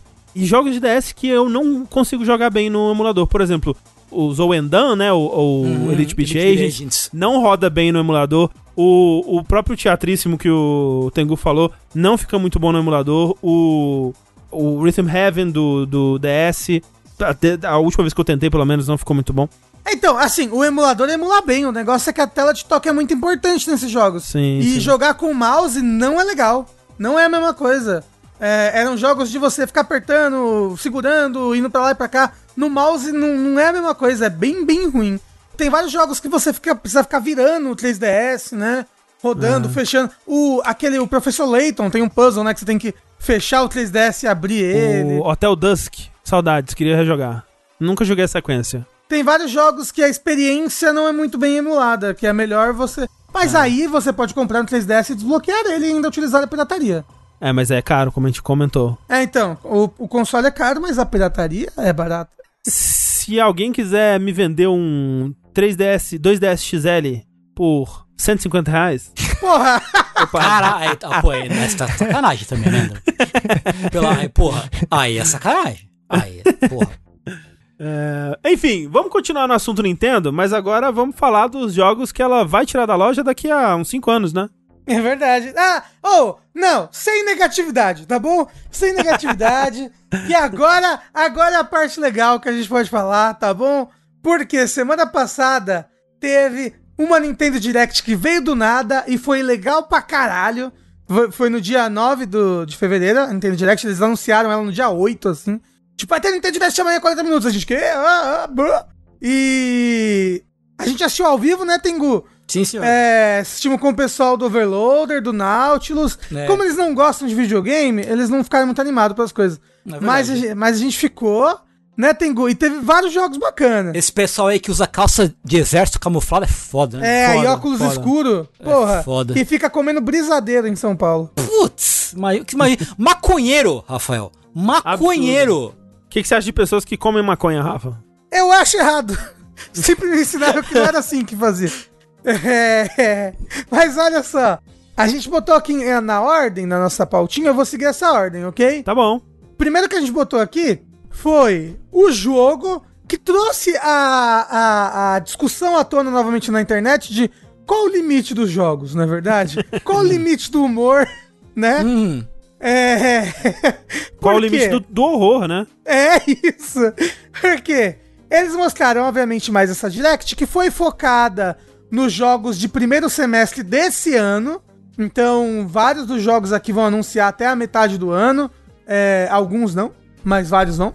E esse daí é um jogo que vai lançar no mês que vem, já. Que é o Kirby and the Forgotten Lands. Rafa, eu acho que tem alguém na, na Nintendo que sabe, sabe?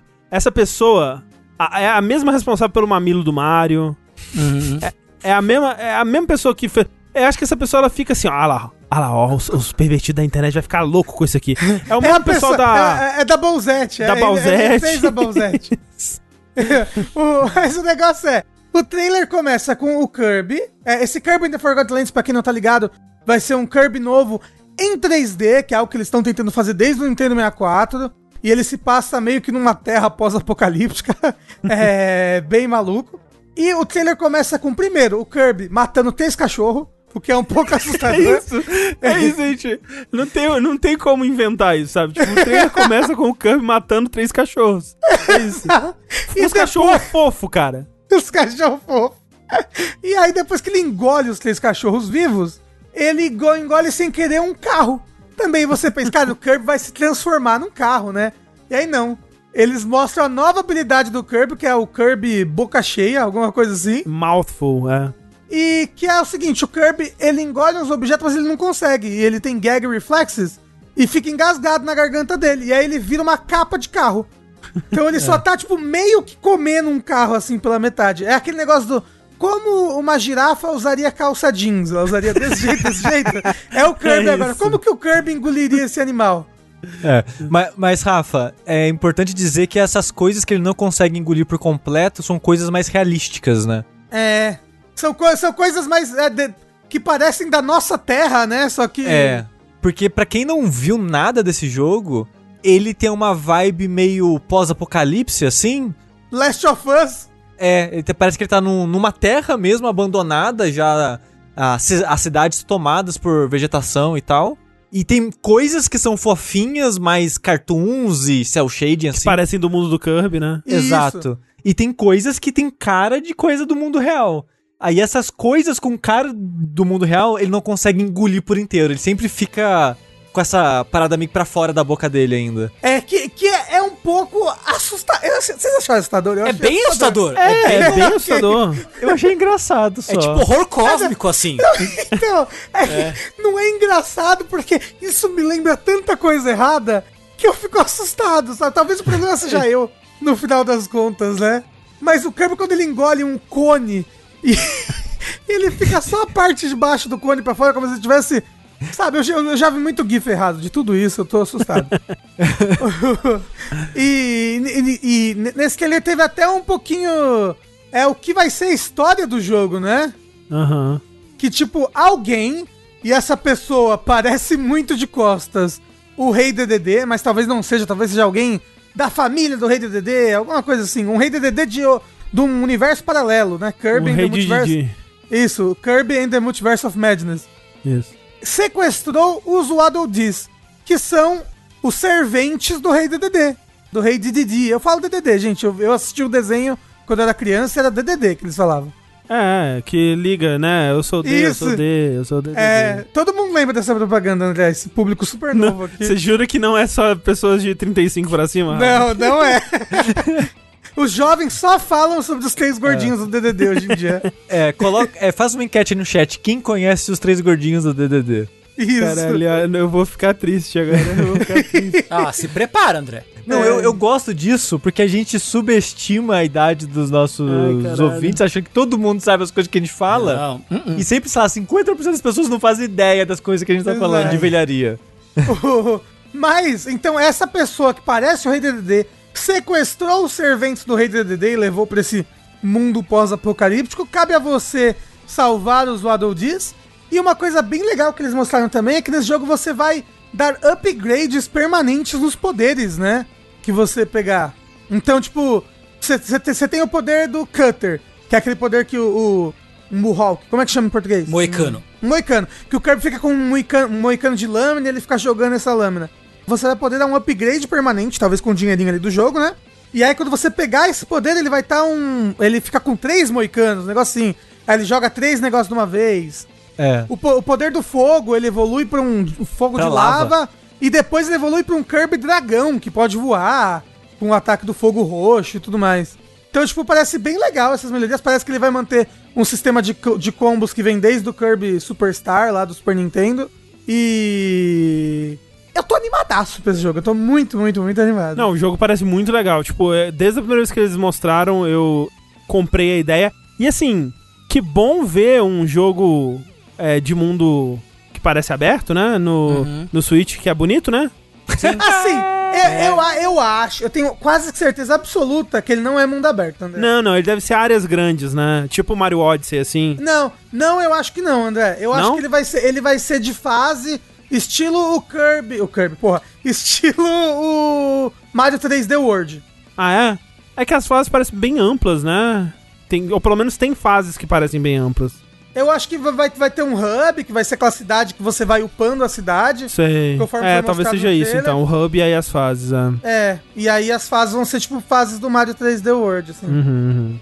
Mas, mas bem interessado. Achei as habilidades que eles mostraram é, bem, bem, bem criativas, assim. Dá, dá pra ver que eles estão sendo bem pirando nas coisas. Uma coisa que eu achei perigosíssima que eles mostraram é que tem uma hora que o Kirby ele engole uma lâmpada. E nunca tentem fazer isso, tá, gente? Se você engolir uma lâmpada, você nunca vai conseguir tirar ela da sua boca. Uhum. Sem quebrar ela, tá? É verdade. A boca ou a lâmpada? A lâmpada. e provavelmente a boca também. Eu gostei que o André falou, virou pra mim sério. A lâmpada. A lâmpada. Ué, Ora essa. Essa é a história de terror, tá, gente? Não, não como a lâmpada. Ou, falando em história de terror e olho, eu lembro uma vez que me contaram uma história que, ai, tava na praia, aí tinha uma menina que tava beijando um menino lá, hum, deu um beijinho assim no olho dele, mua, e o olho saiu, caiu pra fora. Ai, meu Deus do céu, socorro. Hum. eu acho que o Rafa já contou essa história umas 15 vezes. E toda É vez eu eu reagir com ai, socorro. eu fico assustado. Então não beijem o olho da pessoa, que você pode acabar fazendo sucção e puxar o olho da pessoa pra fora. Ó, eu queria dizer que 55% do nosso chat não conhece a propaganda do Eu sou o D, eu sou o D, eu sou o D, somos o DDD. Que depois, que depois eles introduziram um menino magro, lembra? É, que era o DDI. DDI. E André, era você o magro. lembra? Ah. Você lembra o ano em que essas campanhas foram exibidas? Eu pesquisei eu aqui. chutaria, Eu pesquisei eu aqui. chutaria 90 e... Não, começo dos anos 2000. Não. Não, Será? 95 eu, Eu- chutaria. Não, não, não, não é 95. Eu, eu chutaria 99. 98 99. Parabéns. Olha aí. É contemporâneo de Matrix, né? As grandes obras cinematográficas. As pessoas que nasceram enquanto isso passava na TV já tem mais de 20 anos, André. É, pois é. Exato. Os meninos do DDD já são adultos de 40 anos. Não, ele já tem netos DDD já. Isso. Os, o- é, são os D minúsculos. Um outro jogo que foi lançado além do Kirby. Foi lançado é foda, hein? um outro jogo que eles tocaram um pouco além do Kirby foi o Splatoon 3. Mostrando que nesse jogo, tal qual o Splatoon 2, vai continuar tendo o modo Horda. Que era um modo que tinha a lore. A lore pesada do Splatoon. Porque o Splatoon 1, a lore pesada, caótica, apocalíptica, tava no, na campanha. No Splatoon 2, a lore tava nesse modo Horda. E no DLC também, né? É, e no, e no DLC. Peraí, me tira uma dúvida, eh, Rafa. Esse modo horda, ele é um modo horda, então ele é co-op. Mas o DLC era o que tinha um modo single player? Não, não, não, não. O DLC era single player também. Porque Ah, o tá. jogo ti- tinha campanha normal e o DLC era também um single player. Entendi. E aí esse 3, ele vai ter um modo single player, é isso? Acho que não falaram ainda. Não Não, anunciaram, não, não, não, mas... não, não, não. Eles já mostraram que vai ter um modo história sim. Aham. É, o, o, o- modo campanha normal. Tem desde o 1. Ah, tá. Mas não, não necessariamente single player. Não, single player. O modo história Ah. é single player, sempre. Ok. Inclusive é single player, single player. Tanto, tanto o modo história do 1, quanto o modo história do 2, quanto o DLC do 2 é puramente single player. Entendi. E, e esse, e, e esse modo Horda não, ele é obrigatoriamente é, co-op, Co-op. multiplayer. Você Entendi, não consegue entendi. fazer ele sozinho, tá? É, são quatro pessoas, você tem que ficar se, de- se defendendo numa ilha, que vem esses peixes que são variações de salmão, que é desse apocalipse salmão. Conforme você mata os peixes, você pega ovas que você tem que depositar no meio da arena. E aí a, a- você vai sobrevivendo as várias waves que vão ficando cada vez mais difíceis e tendo que coletar um certo número de ovas, senão você você perde. Tipo, Alita Battle Angel, o sequestro de Koema. Exato, é a mesma coisa. Entendi. E, e aí eles mostraram algumas novidades que vão ter nesse modo Horda, como bosses novos, né? Porque o modo Horda, além dos inimigos normais, vem de tempos em tempos vários bosses. E você pode tacar o ovo, dessa vez você pode, ou seja, você não precisa você pegar o ovo e levar até lá, você pode, você pode tacar pra alguém, pra alguém levar até lá. É um modo bem difícil e muito legal de jogar com pessoas ouvindo a voz pra coordenar, porque ele exige uma coordenação bem bacana. Sei. E mostraram um Godzilla gigante no final, que deve ser mais um boss aí do modo E aí isso é novo, então.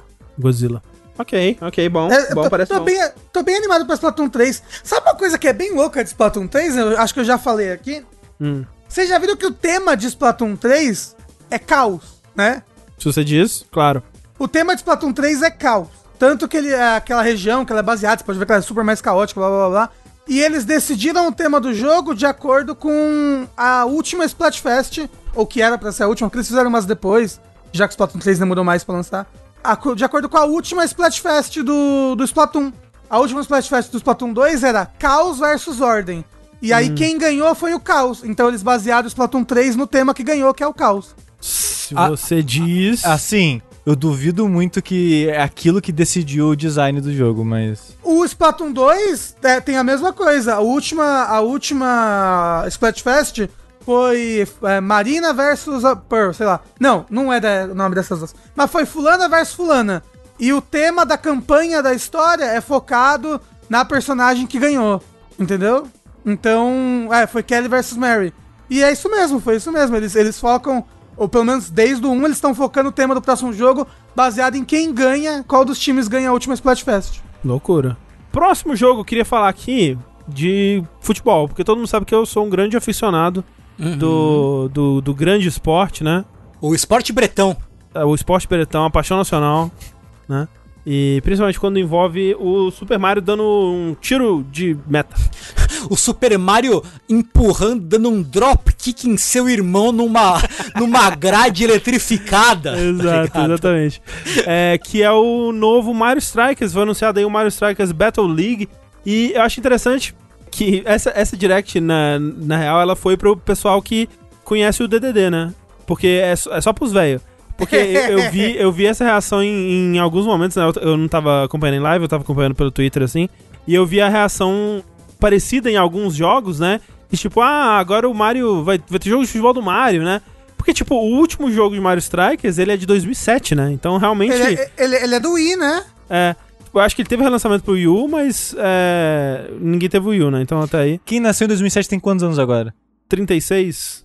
Você acha que ele teve lançamento pro Wii U? Acho que ele nem teve não, viu? Não? que Ele pulou o Wii U, é. É. Bom, pois é, a, a última vez que eu lembro de é, Mario Strikers foi no Wii. E esse, esse daqui, ele. ele é, eu, como eu nunca joguei a série, né? Eu não sei dizer o que, que ele tem de, de novidade mecânica, mas de novidade visual, o que mais chamou a atenção é que Mario Strikers ele sempre teve uma arte muito interessante no material promocional, né? Na, na arte da capa do jogo e né? na- na- nas ilustrações que representam o jogo. Que é uma ilustração meio caótica, né? Com umas, umas linhas grossas, um traço tremido, uma coisa bem cinética, assim, né? Só que os jogos, eles tinham um gráfico normal, né? O gráfico de Mario, né? Como os outros jogos de esporte do Mario, como os outros jogos do Mario e tal. E esse, né, no, no momento a momento ali também é o gráfico normal, mas pra certos ataques especiais ele tem um, uma- um momento que me lembrou aí também o, o jogo do, do Super Campeões, né? Outros jogos de esporte com anime, assim, que foca, né, na, na cara do personagem, às vezes divide a tela no o personagem e o adversário, né, assim. E nesses momentos mostra com um shader que lembra essa ilustração, né, com a com contorno grosso, traço meio tremido assim.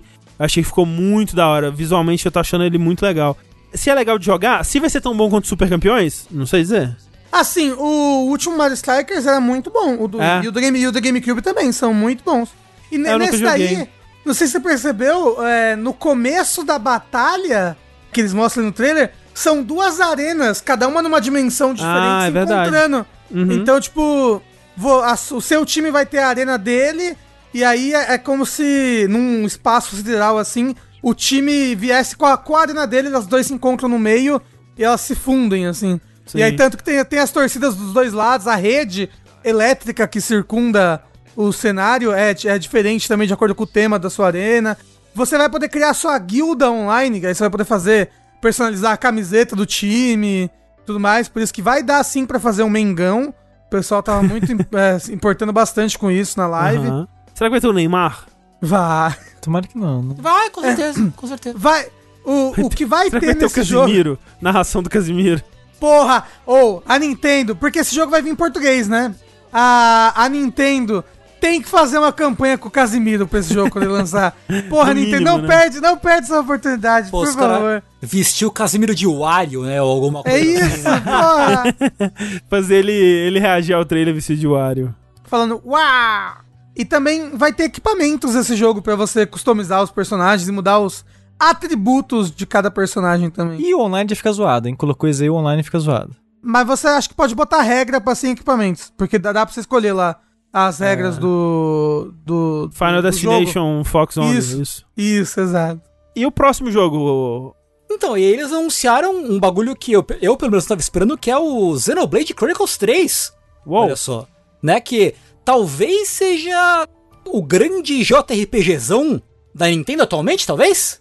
Eu Acho acho que é. É, é, é pelo menos, é, a- acho que é a franquia da Nintendo que é mais JRPG, mais pesada, sabe? É, então, é a mais impressão que eu tenho. jogo gigante com uma batalha de muitos números e É, não tem, complexa. nem, não tem nem competição, né? Tem que, o que é outra coisa? Fire Emblem? Não sei. Fire Emblem não é JRPG. Cara, tem, o- tem os RPGs lá do o Octopath Traveler, né? Mas não é esse- Nintendo, né? Ah, é Square. É.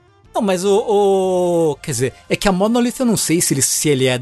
Ela é da Nintendo hoje em dia. Não, tanto que lançou pra. A, a, a Monolith, não sei. Mas a, o Octopath Traveler lançou pra PC, sabe? ah, sim, Lançou sim, pra- sim. Mas, é. De exclusivo eu acho que seria isso mesmo. Acho que não tem, não tem coisa. Mas enfim. Anunciaram aí Xenoblade Chronicles 3. É, ele só sai em setembro, na verdade, desse ano. Pô, e assim, deu vontade de voltar e jogar os anteriores, assim.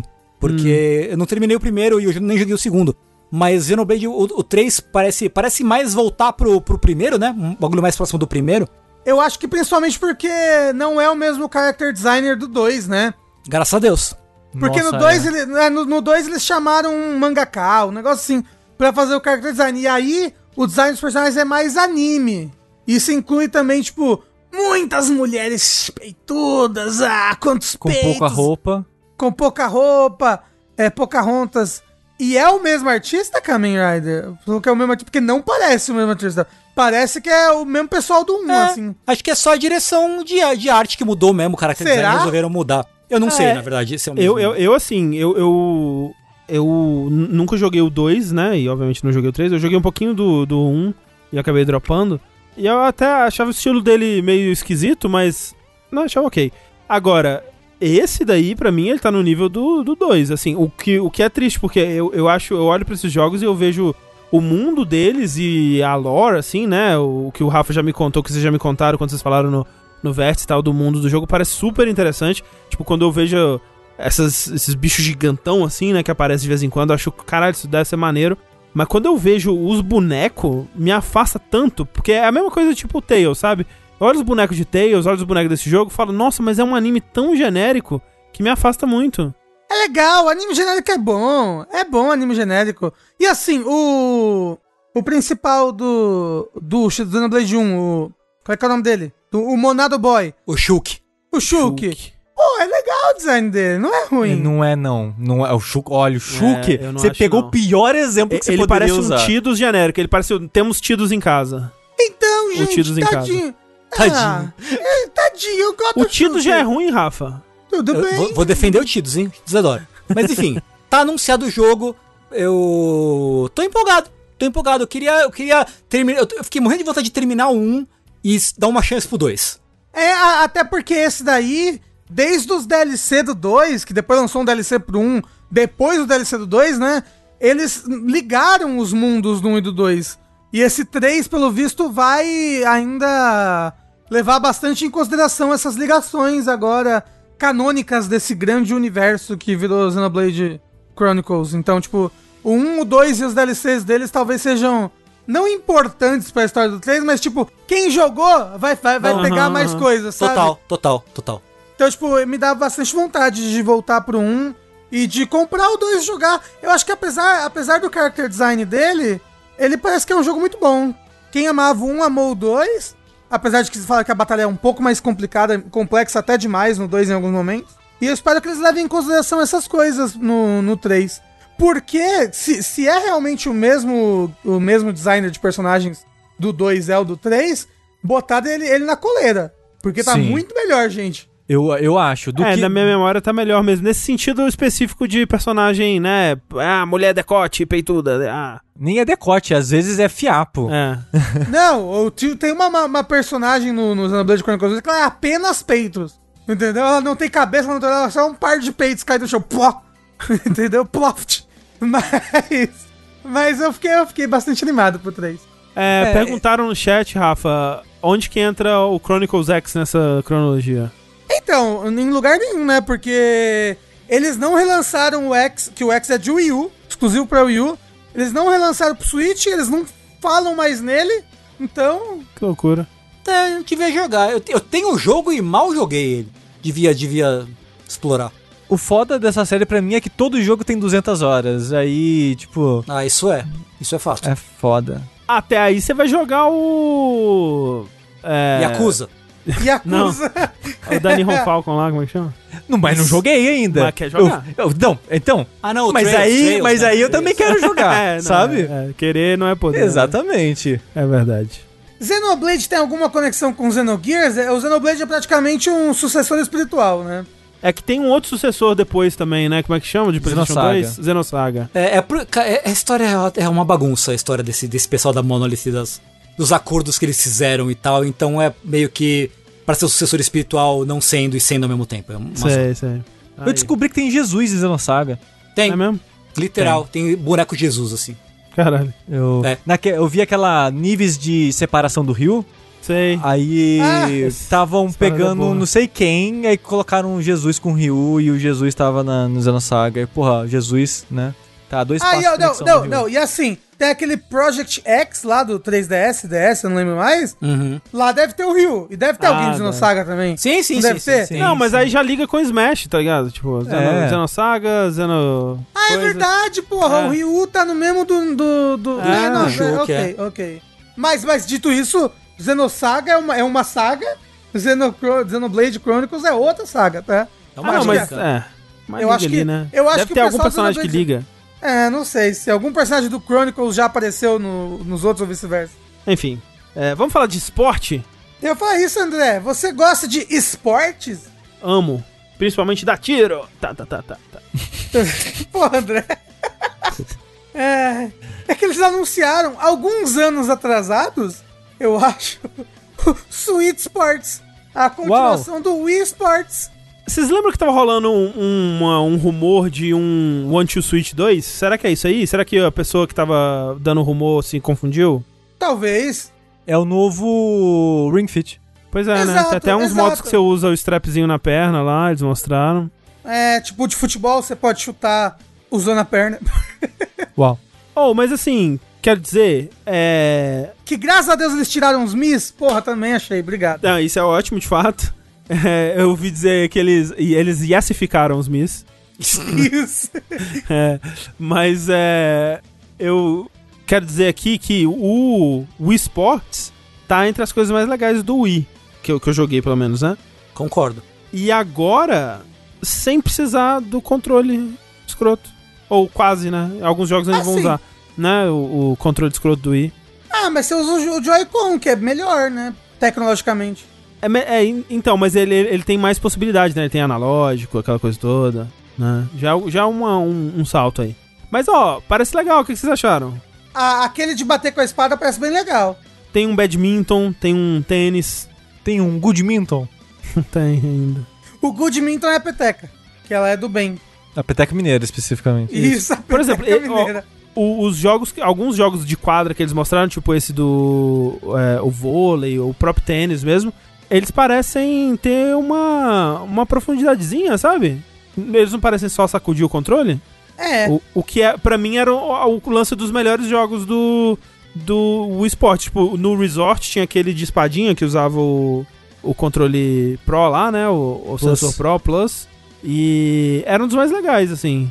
é, o, o- e, e e dois, dois dos, dos mais clássicos aí do, do, do esportes, o Golf e mais um outro, eles virão futuramente de graça por DLC. É.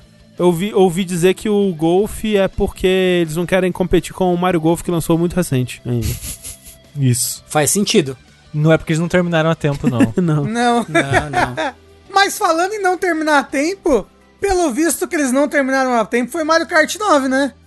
E aí já tira uma das minhas apostas, né, que eu fiz pra 2022. Porque no, no nosso podcast, que no Dash que lançou, recentemente a gente fez as nossas apostas pro ano aí. E uma das minhas era que Mario Kart 9 ia ser anunciado ia ser tipo um Smash de Mario Kart, né? Com personagens de outras franquias da Nintendo. E claramente isso não vai acontecer. Pois é, porque eles anunciaram. Eles anunciaram, assim, quando apareceu pela primeira vez, eu falei, ah, ok, eles vão anunciar um DLC pro Mario Kart 8, né? Sei lá, quatro pistas novas, né? Porque ca cada, cada Copa no Mario Kart é composta por quatro pistas, né? Uhum. E quando eu vi, caramba, oito pistas, que loucura, né? Blá blá. Pois não, André. Você sabe quantas pistas tem no jogo agora? Agora, quantas? 48 pistas. Sabe quantas pistas virão por DLC? Quantas, Rafa? 48 pistas Cara, é por ridículo. DLC, André. É ridículo isso. Mas É. assim, é o mínimo, né? É o mínimo. O jogo mais vendido da história da Nintendo, essa porra. Pelo amor de Deus. Inclusive, o pessoal tava reclamando que, que- porque parece que várias dessas pistas são requentadas do, do circuit de de celular, né? De celular. Não, né? não, não, não, não, não, Não? É que assim, todas as 48 pistas serão pistas dos jogos antigos. Sim. E a, e a Nintendo tá considerando que o jogo do celular é tanto que o pessoal tá falando, pi, o próximo Mario Kart nem vai poder se chamar 9, porque conhecendo a Nintendo, agora com essas pistas vindo pro Mario Kart 8, o Mario Kart de celular é o Mario Kart 9, cronologicamente falando, entendeu? Triste pensar nisso, na verdade. Pois é. É um pouco triste. E aí, tipo, é, falando, ah, essa pista aqui tá com o mesmo gráfico do celular. Uhum. Mas eu vi vídeos de comparação e não tá com o mesmo Ok, gráfico do justo. celular, gente. É, é, é só porque o celular é, é bonitinho, redondinho já. O, o- uma coisa que tá é que as pistas, elas estão evocando muito o estilo da onde elas vieram. E tem pistas do, no Wii U que são mais bonitas que essa, sabe? Talvez eles deem uma melhoria... Eu não sei aonde eles dariam uma melhoria gráfica nas pistas, mas eu achei tudo muito bonito, assim. Ó, mas ó, falando de jogo de celular e tal, tem que lembrar que o Switch ele é um celular, basicamente. Exato, exato. De 2017. É, não, mas eu, eu entendo que o pessoal tá dizendo que tá parecendo a- a- que algumas pistas estão mais feias do que as do Mario Kart 8 mesmo, entendeu? Sim, Ok. mas, mas, mas eu achei as pistas bem bonitas. Eu achei o estilo de várias delas que eles pegaram pista do, do DS, pista do Game Boy. Elas elas estão com o estilo mais cartunesco. Porque tem, tem umas pistas é, originais do Mario Kart 8 que elas têm um estilo menos cartunesco e elas, elas parecem mais bonitas. Sabe, tipo, as árvores têm folhagens mais bonitas e tudo mais. Sim, sim, as sim. árvores, as árvores de uma pista que mostraram recentemente é aquelas árvores que é tipo, pô, essa árvore é uma grande bola verde num, num palito marrom, entendeu? Que por um car no, num estilo de cartoon fica bonito, com as cores saltadas e tudo mais. Mas tem árvores mais bonitas em pistas originais do Mario Kart É, 8. tipo, eu realmente teria que ver lado a lado, porque vendo o trailer, tem muito tempo, muitos anos que eu não vejo, não, não muitos anos, mas muito tempo que eu não vejo Mario Kart 8. Pra mim tá, tá a par, assim, mas realmente, se o pessoal tá dizendo que tá mais feio, talvez. Então, eu não, eu, eu não acho que tá mais feio. Eu acho que. que é um estilo de arte diferente. Que em algumas pistas talvez pareça menos vazia, olhando de longe, mas eu achei. Eu achei bem bonito. Vai custar 25 dólares. Ou. Então, pera, vai custar 25 dólares todas as expansões, porque. Não, não vai vir as 48 pistas de uma vez só. Elas vão, elas vão vir, elas vão ir vindo de pacotes em pacotes até o final de 2023. Então a gente vai ter vários DLCs aí de Mario Kart. É, de Mario Kart 8. E aí, todos esses pacotes juntos, que são. Faz, faz aí a conta comigo. Vem oito pistas por. São pacote. seis. São seis. Vão ser seis, isso. Então vão ser seis expansões. É, vai, vai sair 25 dólares ao todo, no total. Mas se você estiver assinando o pacote Nintendo, Nintendo Trouxa, que é o que eu assino, que é o pacote mais caro aí do, do, do Nintendo Online, você vai ganhar o DLC de graça! De graça. Entre Assim, aspas. Com a adição dessa coisa, desse, de- desse pacotão aí, e se eles continuarem adicionando coisas assim pros jogos first party ou o que seja, vai se tornando cada vez menos pacote trouxa, né? No momento ainda é. Aham. Mas se eles, né, se a cada jogo eles forem adicionando, né, o, o- os DLCs ou, ou, ou, né, se eles continuarem, se eles levarem a sério o lance de adicionar outros consoles, outros jogos, né, do, do- dos emuladores lá, talvez um dia ele deixe de ser o, o Idiota Pass. Exato. é, o, o, o moço a gente falou, enquanto isso o Mario Kart celular ganha update todo mês. Mas é update de jogo de celular, né? Chega um personagemzinho, chega a Peach Gold laranja, sabe? Não, e aí é, o foda é, esse, essa expansão com as 48 pistas custa 25 dólares. Quanto custa? Alguém chuta quanto custa o Diddy Kong no, no Mario Kart Tour de celular? 10 dólares. 30 dólares. Caralho! Você tá de sacanagem. Não, não é possível, não pode ser. Então, gente, porra, eu odeio o jogo de celular, que ódio. Meu Caralho. Deus do céu. Ah, É, cara, eu tô com muita vontade de jogar esse jogo de novo, cara. Mario Kart 8 é muito bom, velho. o Mario Kart 8 é muito bom. Mas fato. tá muito caro ainda essa porra, não baixa de preço, desgraça. mas Mas A jogo da Nintendo não baixa de baixa. preço. Não é. lá um Sonic de corridinha Transformed, mas é bom. É. Pô, alguém me vende por 150 reais aí. Pô, pior que por 150 reais tá bom, né? Porra, tá, É. assim, não, é- não é tão criminoso quanto Não é, não. Querer, querer comprar um 3DS por 150 reais. Mas olha só, Rafa, você que com certeza é, entre nós.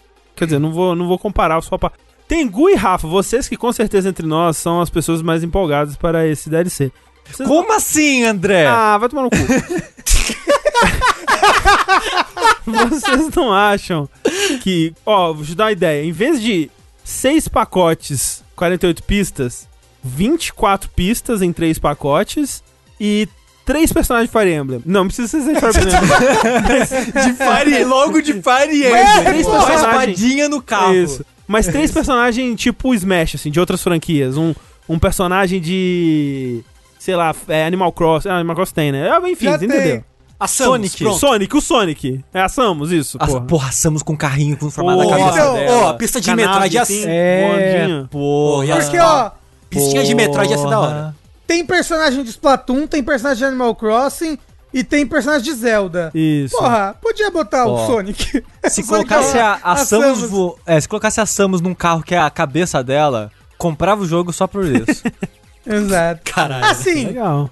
eles não falaram nada sobre personagens, eu gostaria. Talvez, Seria eles, legal, né? tal- talvez eles estão realmente guardando a ideia pro Mario Kart 10, né? Talvez, talvez. Talvez, talvez. Realmente. Eu, eu ia preferir se tivesse pelo menos um boneco novo, assim. Ia Eu ser É, também ia gostar. Mesmo que fosse do- da franquia Mario, põe o. Quem falta? O Aluigi. Tá aí.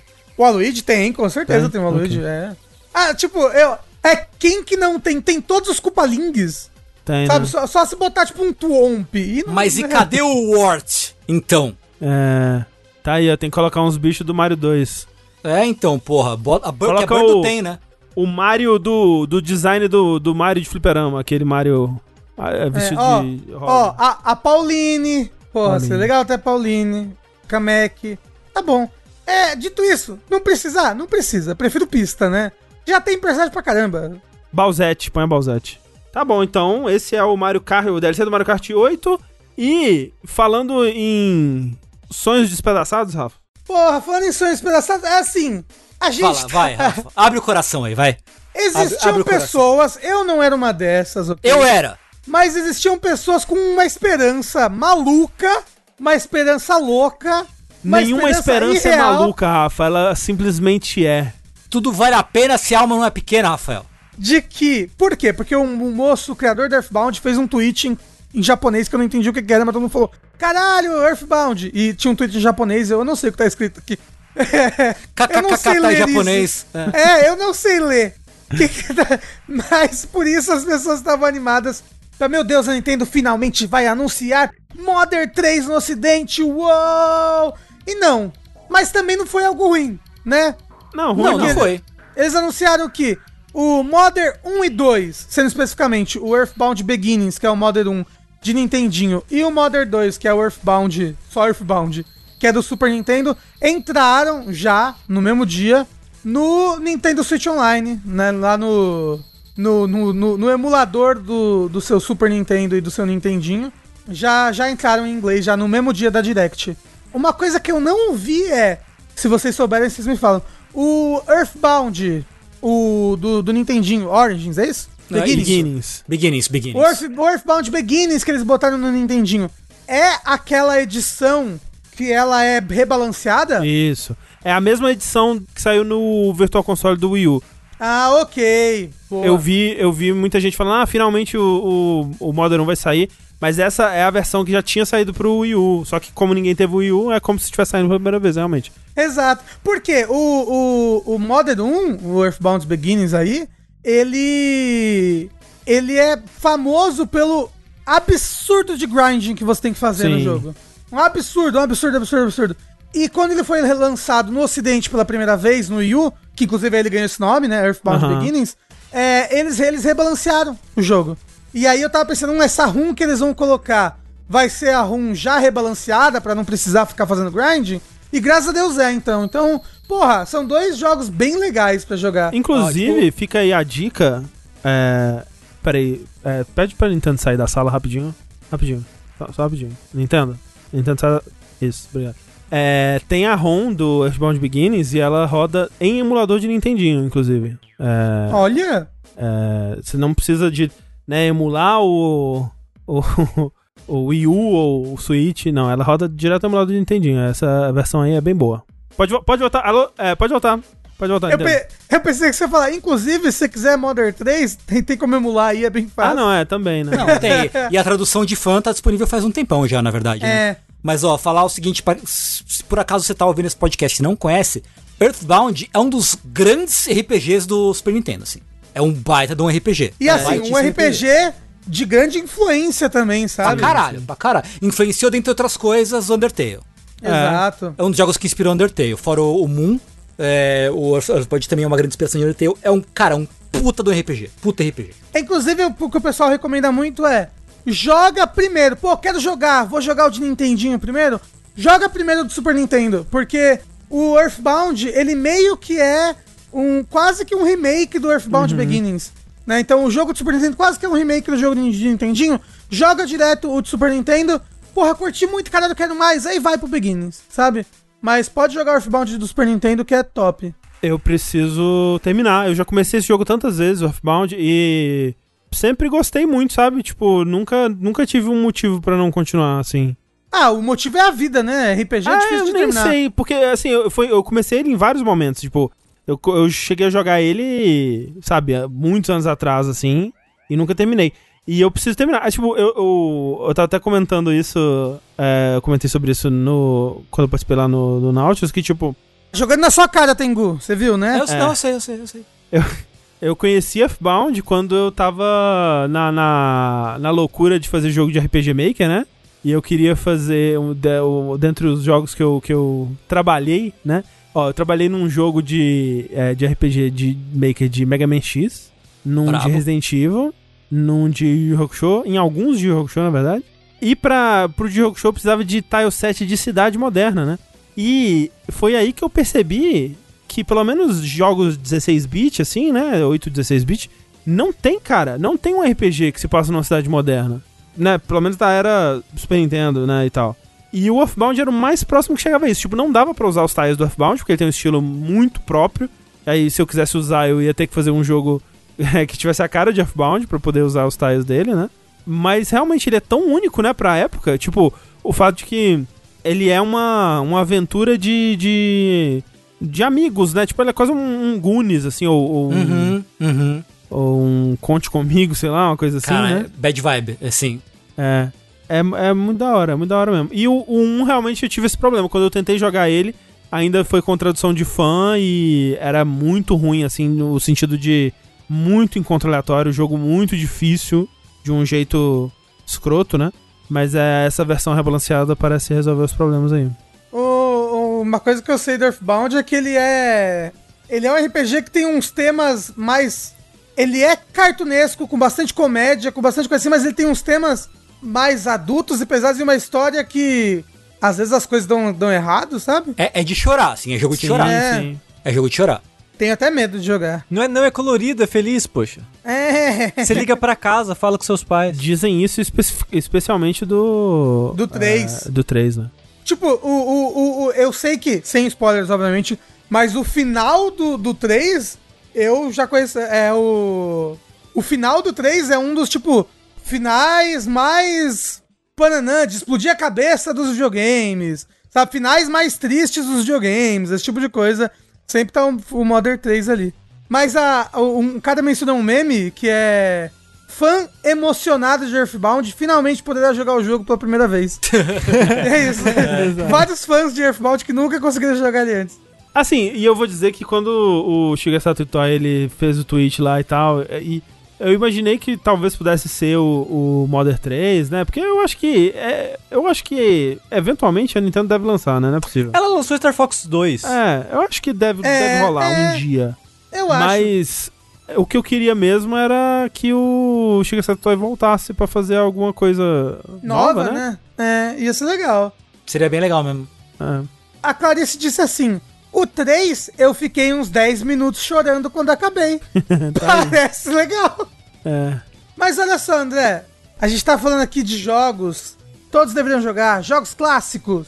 Aí, e pra mim, o jogo que mais mexeu comigo nessa Direct, coisa que eu fiquei mais animado, Ah, sim. que eu queria dar gritos e gritos de alegria, é que vai lançar, vai relançar, vai, não sei como é que fala isso, finalmente, eu não sei, Clonoa, Clono, fucking Clonoa 1 e 2. 1 e 2. Eu nunca joguei o 2, amo esse jogo, nunca joguei. É, mas eu amo muito Clonoa 1, era um dos meus jogos favoritos de, PlayStation? de Play 1. Eu amava Ele é demais. Play 1. eu- Peraí, o, o um- os dois são de Play 1? Não, É que- o 2 é, é- de Play 2. E aí por isso que eu nunca joguei, entendeu? Porque eu não tive. Play 2. É, mas o 1 ele teve remake pro Wii. É, e esse daí não é o remake do Wii. É um novo remake. Ou pelo menos eles deram uma. deram um tapinha no jogo, tipo, sei lá, o, o Nier replicante, sabe? Então, é, eu não sei. é, Mas assim, porque- o, o porque- design do personagem. É porque assim, o personagem no 1 ele tinha um design. No 2, além de trocarem a roupa, trocaram detalhes no- na, na- na fisionomia do personagem. Sei. Porque ele está mais velho no segundo jogo, Sushi. É. é, e tá menos cartoon também, porque no 1 ele tem um olho que ele é tipo um gatinho, né? Sei lá, é um animal, sabe, uma mistura de gato com cachorro, não sei que porra é essa. E ele tem um olho amarelo gigante, ele quase não tem a parte branca, né? Do, Uhum. do olho, no 1, no, no 1 isso. E no 2 ele tem um olho pequenininho, um olho meio, sei lá, nor- mais normal de desenho, digamos assim. Mas adulto. mais adulto. É, porque o, o- o filhote tem um olho grandão, né? E o É. adulto tem um olho menor em comparação à cara. E no remake do Wii, o 1 segue o design do 2. Entendi. Só que com a roupa do 1. Esse que mostraram agora no Direct, nesse remake do port, remaster, que seja do 1, ele tá com o design original dele, com o olhão gigante mesmo e tal. Não, então, é, é- é- é- tá bem. Tipo, eu tava vendo comparações com o do Wii. Eu acho que tá. Como eles refizeram o 2 também, né? Porque o 2 eles tiveram que refazer, certo? Pra tá desse jeito assim. O 2 eu acho que é só remaster. Será, Sushi? Eu acho que é PS2, não é, né, porra? É, eles têm carinha de um jogo de PS2, assim, os dois, né? É, É. ok. É, é, é, eles vão lançar pra tudo, inclusive, não vai ser só pra Switch. Sim. Ó, a platininha, ó. Hum. Mas aqui, deixa eu te perguntar, eu nunca joguei, né? Nunca joguei, você vai falar muito bem, parece simpático, o bichinho é muito fofo. É bom esse jogo? É. É ótimo! Assim, é ótimo! Eu, eu acho muito difícil de é, separar, Separar.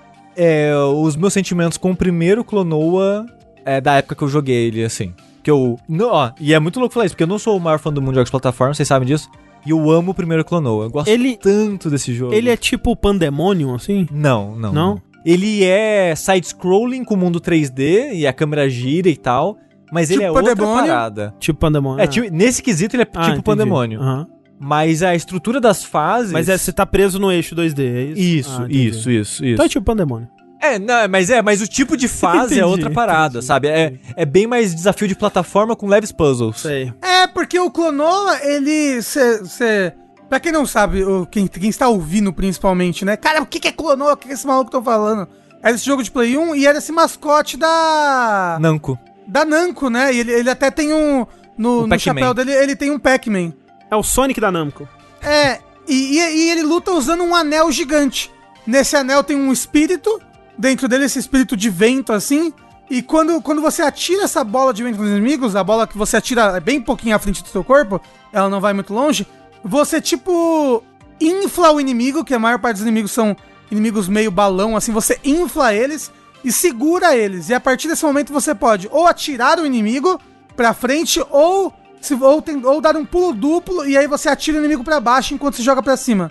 E, e são vários desafios de puzzle com plataforma e uma, e uma historinha que eu Que é era criança. Então, eu era criança. Eu chorei muito com o final desse jogo. Rafa, eu não Rafa. entendi- Eu, eu não entendia nada do que tava acontecendo, mas o, o- tava todo mundo chorando e eu chorei também. Mas olha, olha que bizarro, Rafa. Eu já contei essa história algumas vezes que meu pai, ele viajava por causa do trabalho e às vezes ele trazia um jogo. Tipo, ele passava numa loja e falava, ah, dá um jogo aí. E ele surgia com um jogo em casa e eu não fazia ideia que jogo que era, nem ele fazia ideia que jogo que era. Provavelmente a- o dono da loja lá empurrava as coisas que estavam encalhadas, porque ele aparecia com jogos assim, que não é tipo, ah não, esse aqui tá vendendo um monte. Porque sei lá, eu joguei os Final Fantasy 4 e 5 de PS1 nessa. Que assim, ó, te garanto que não, não tava entre os mais vendidos. Mas de qualquer forma, teve um dia que ele chegou com Clonoa em japonês, que na que a, a- o disco era Kanjis Dorto Phantomile. E pra mim esse era o nome do jogo, Dorto Phantomile.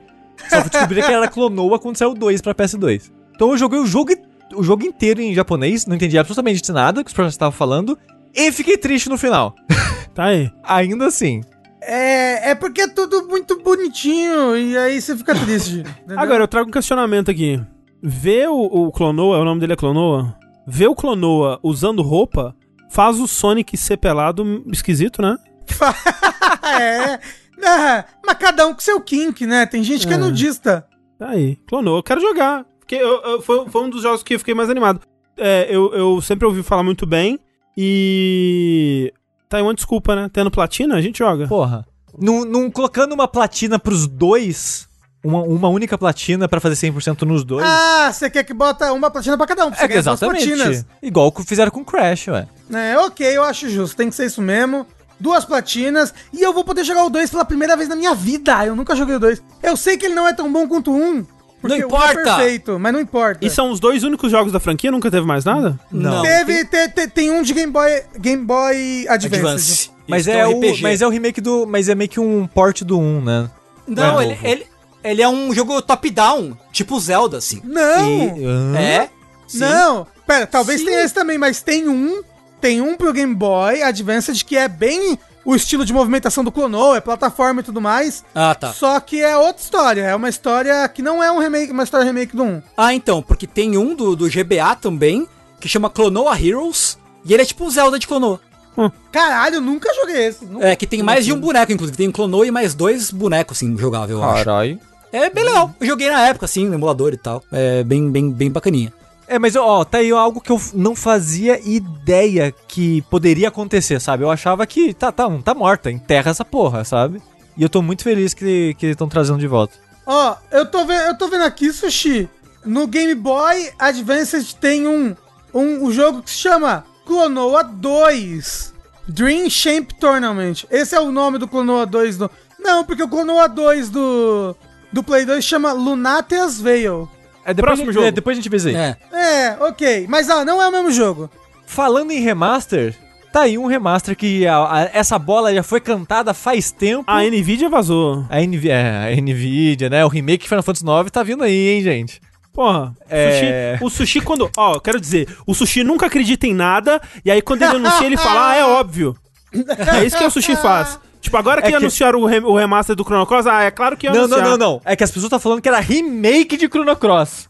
Cai na porrada, sushi. Aí eu falava, remake.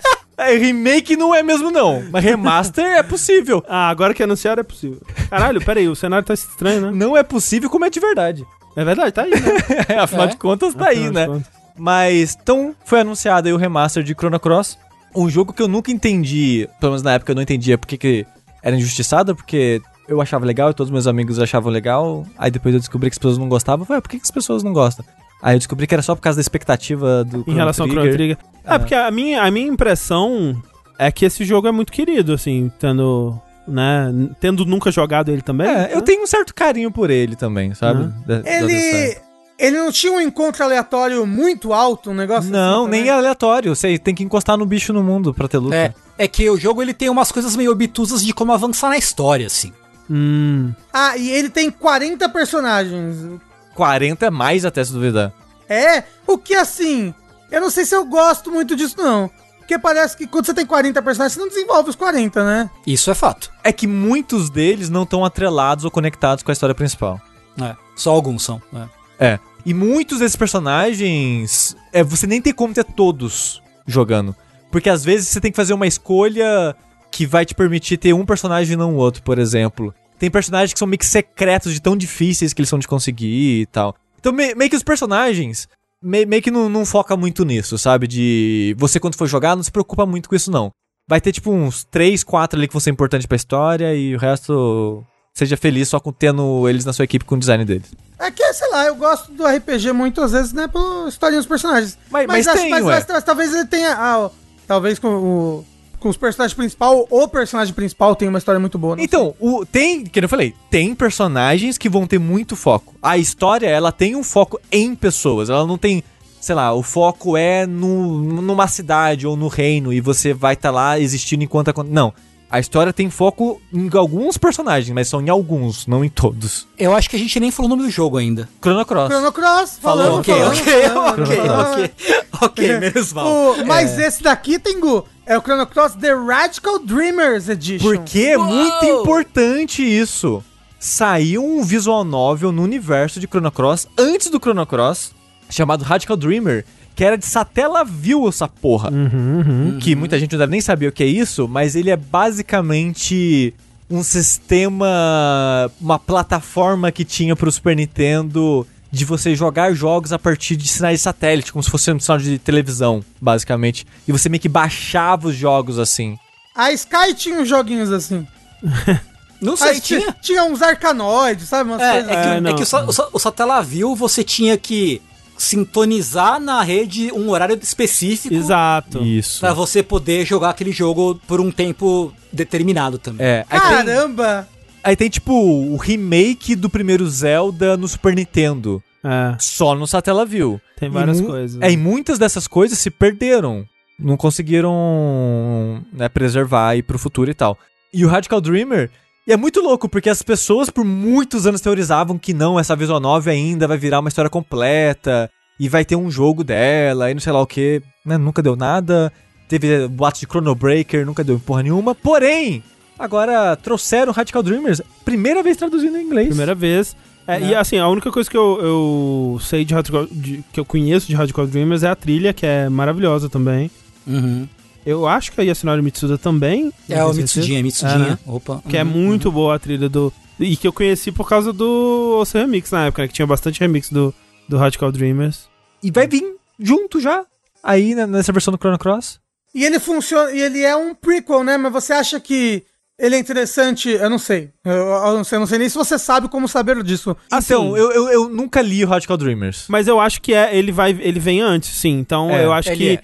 como você já, você já, já leu o Tengu ele de alguma forma Já. não? Já, já, já. É. Mas faz, faz tempo, mas eu já li ele. Mas você acha que é mais interessante jogar o Chrono Cross primeiro ou ler ele antes? Não, lê antes. Leu, faz na ordem, é, leu o Radical Dreamers antes. Que eu nunca li, mas até onde eu sei, tem muitas coisas da história que faz mais sentido se você leu. Sim, É. ele explica algumas coisas de, de- especialmente de alguns personagens e do universo.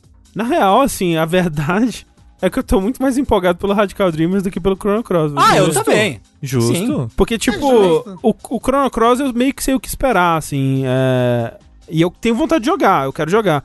E vamos ver se dessa vez eu, eu consigo. É outro jogo que eu já comecei algumas vezes e nunca terminei. É, mas ele, ele tem dessas também. Porque eu gosto dele, porém eu já fiz muito isso na, na época do PlayStation mesmo, de começar ele várias vezes e parar. Porque ele é meio longo e não sei, a história começa a ficar meio arrastada com o tempo. É, eu senti isso também.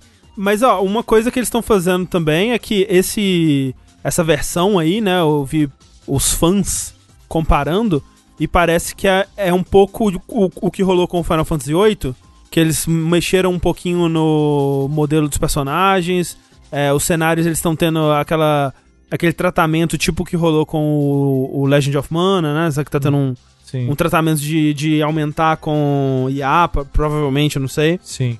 É, E, e ele também não é só do Switch, tá? Ele foi anunciado aqui no, no Direct, mas ele vai sair pra todas as plataformas. O Chrono Trigger, ele liga com o Chrono Cross, né? No. Sim. Tem um, tem um final do, do Chrono Trigger de DS ou de 3DS Isso. que liga os dois, né? D- Isso. É. No, no DS eles adicionaram coisas no pós-game dele que vai ligar mais diretamente com, o- com o Cross, porque antigamente era mais, a ligação era mais. Ela ficava evidente muito pro fim do Chrono Cross. assim. É, é tipo a última arena do último chefe. Se você não jogou Chrono Trigger, você fala, quem que são essas pessoas aqui? Ah, Hum, que loucura. Sabe? Porque, tipo, surge pessoas lá e você fica, ué, que porra é essa? E também, né, Chrono- o Chrono Cross, assim como o Chrono Trigger, tem um milhão de finais, né? Que também aí Uhum. geram outras conexões e tal. Tá, é. Caramba, eu tenho que jogar com o guia, então, é isso. Não, o Chrono Cross acho que tem. Na verdade, tem dois finais o Chrono Cross. Só? Só o final normal e o final verdadeiro. Eu acho que só tem dois finais. Nossa, na minha Cross. cabeça tinha mais coisa. Não, o, o Trigger tem uma coralhada de final, acho que o Cross Sim. tem dois só. Ok. Ó, não tá na pauta, um absurdo, Absurdo. remake de Front Mission. 1 e 2. Ah, é, verdade. Brabo. Só isso. Mas o Front Mission 1 já foi re- re- remakeado várias vezes, né?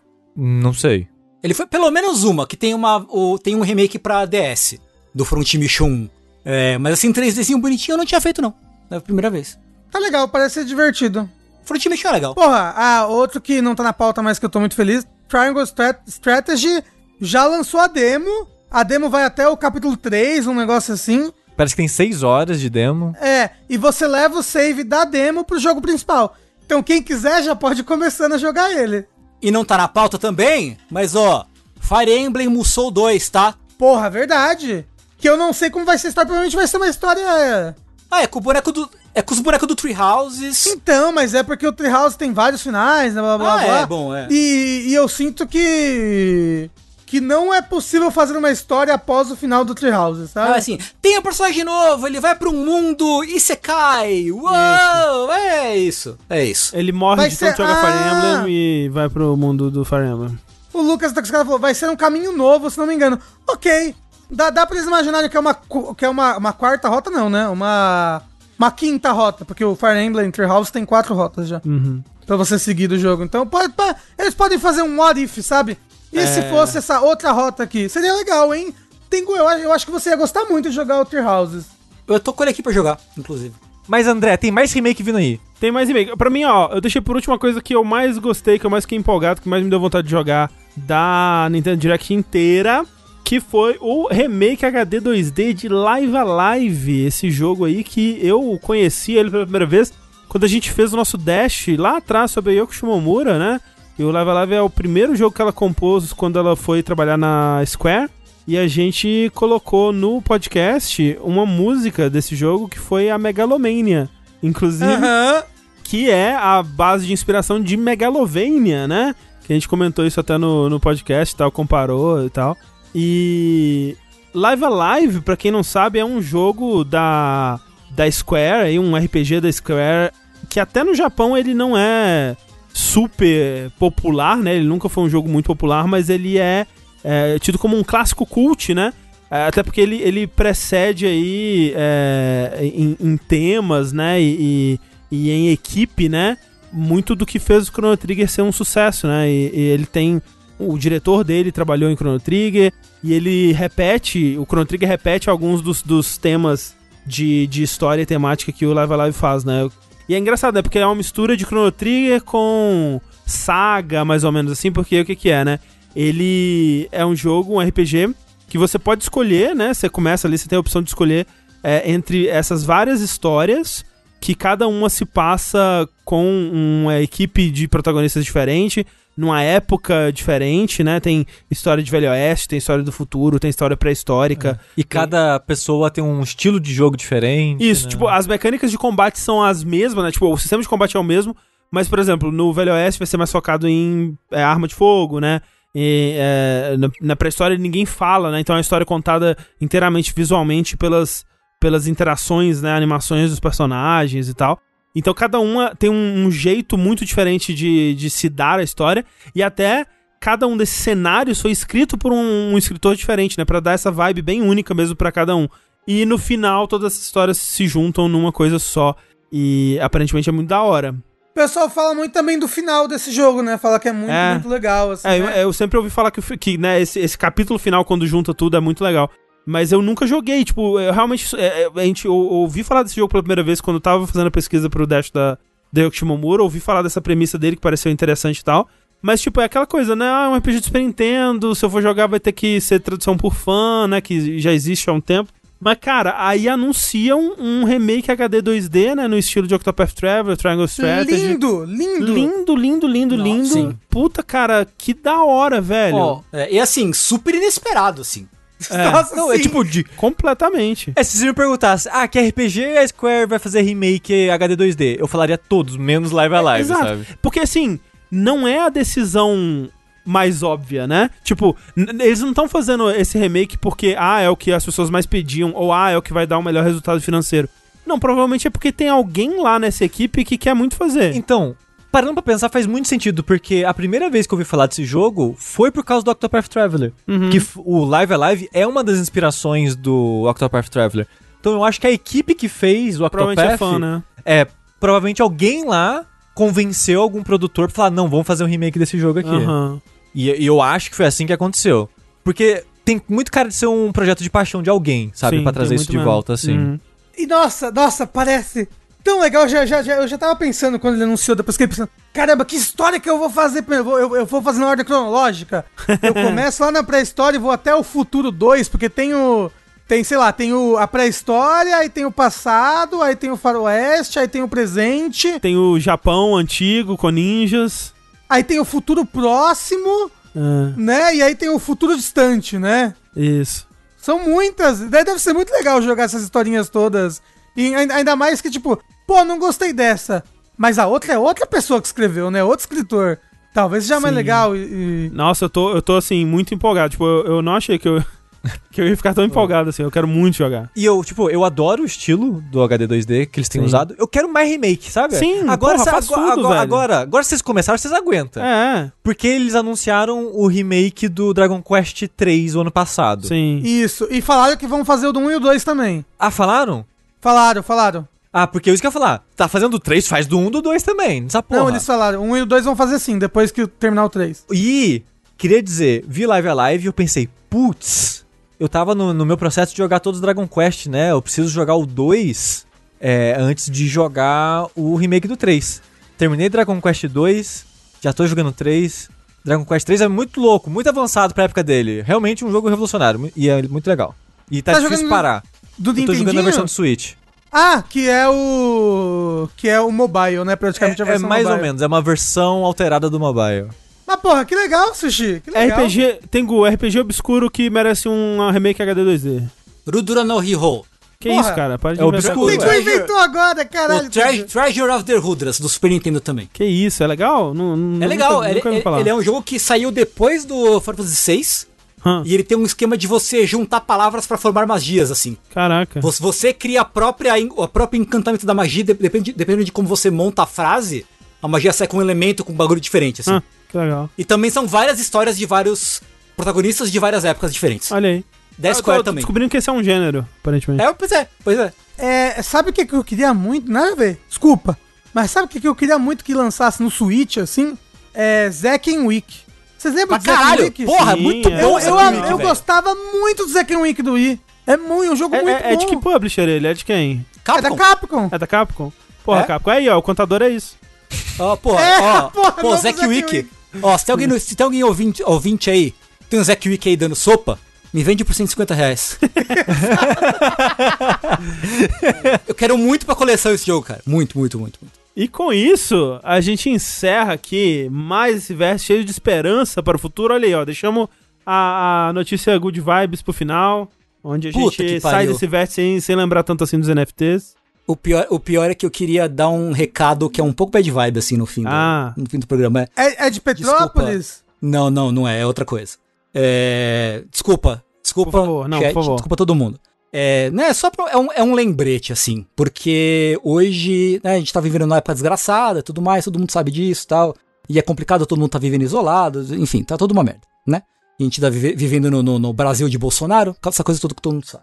De ontem pra hoje eu perdi um tio, um tio meu morreu.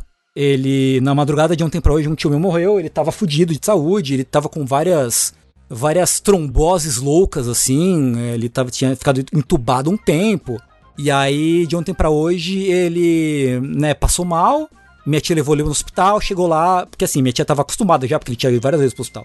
Chegou lá, ele não tava conseguindo respirar, levaram ele pra dentro, porra, morreu já era. E aí, assim, primeiro que, tudo bem que não era um tio muito próximo meu, né, mas mesmo assim a gente sente por causa, tipo, a minha tia era mais próxima a minha, minha mãe, né, irmã da minha mãe e tal. E aí, né, todo mundo acaba ficando balado, não sei o quê.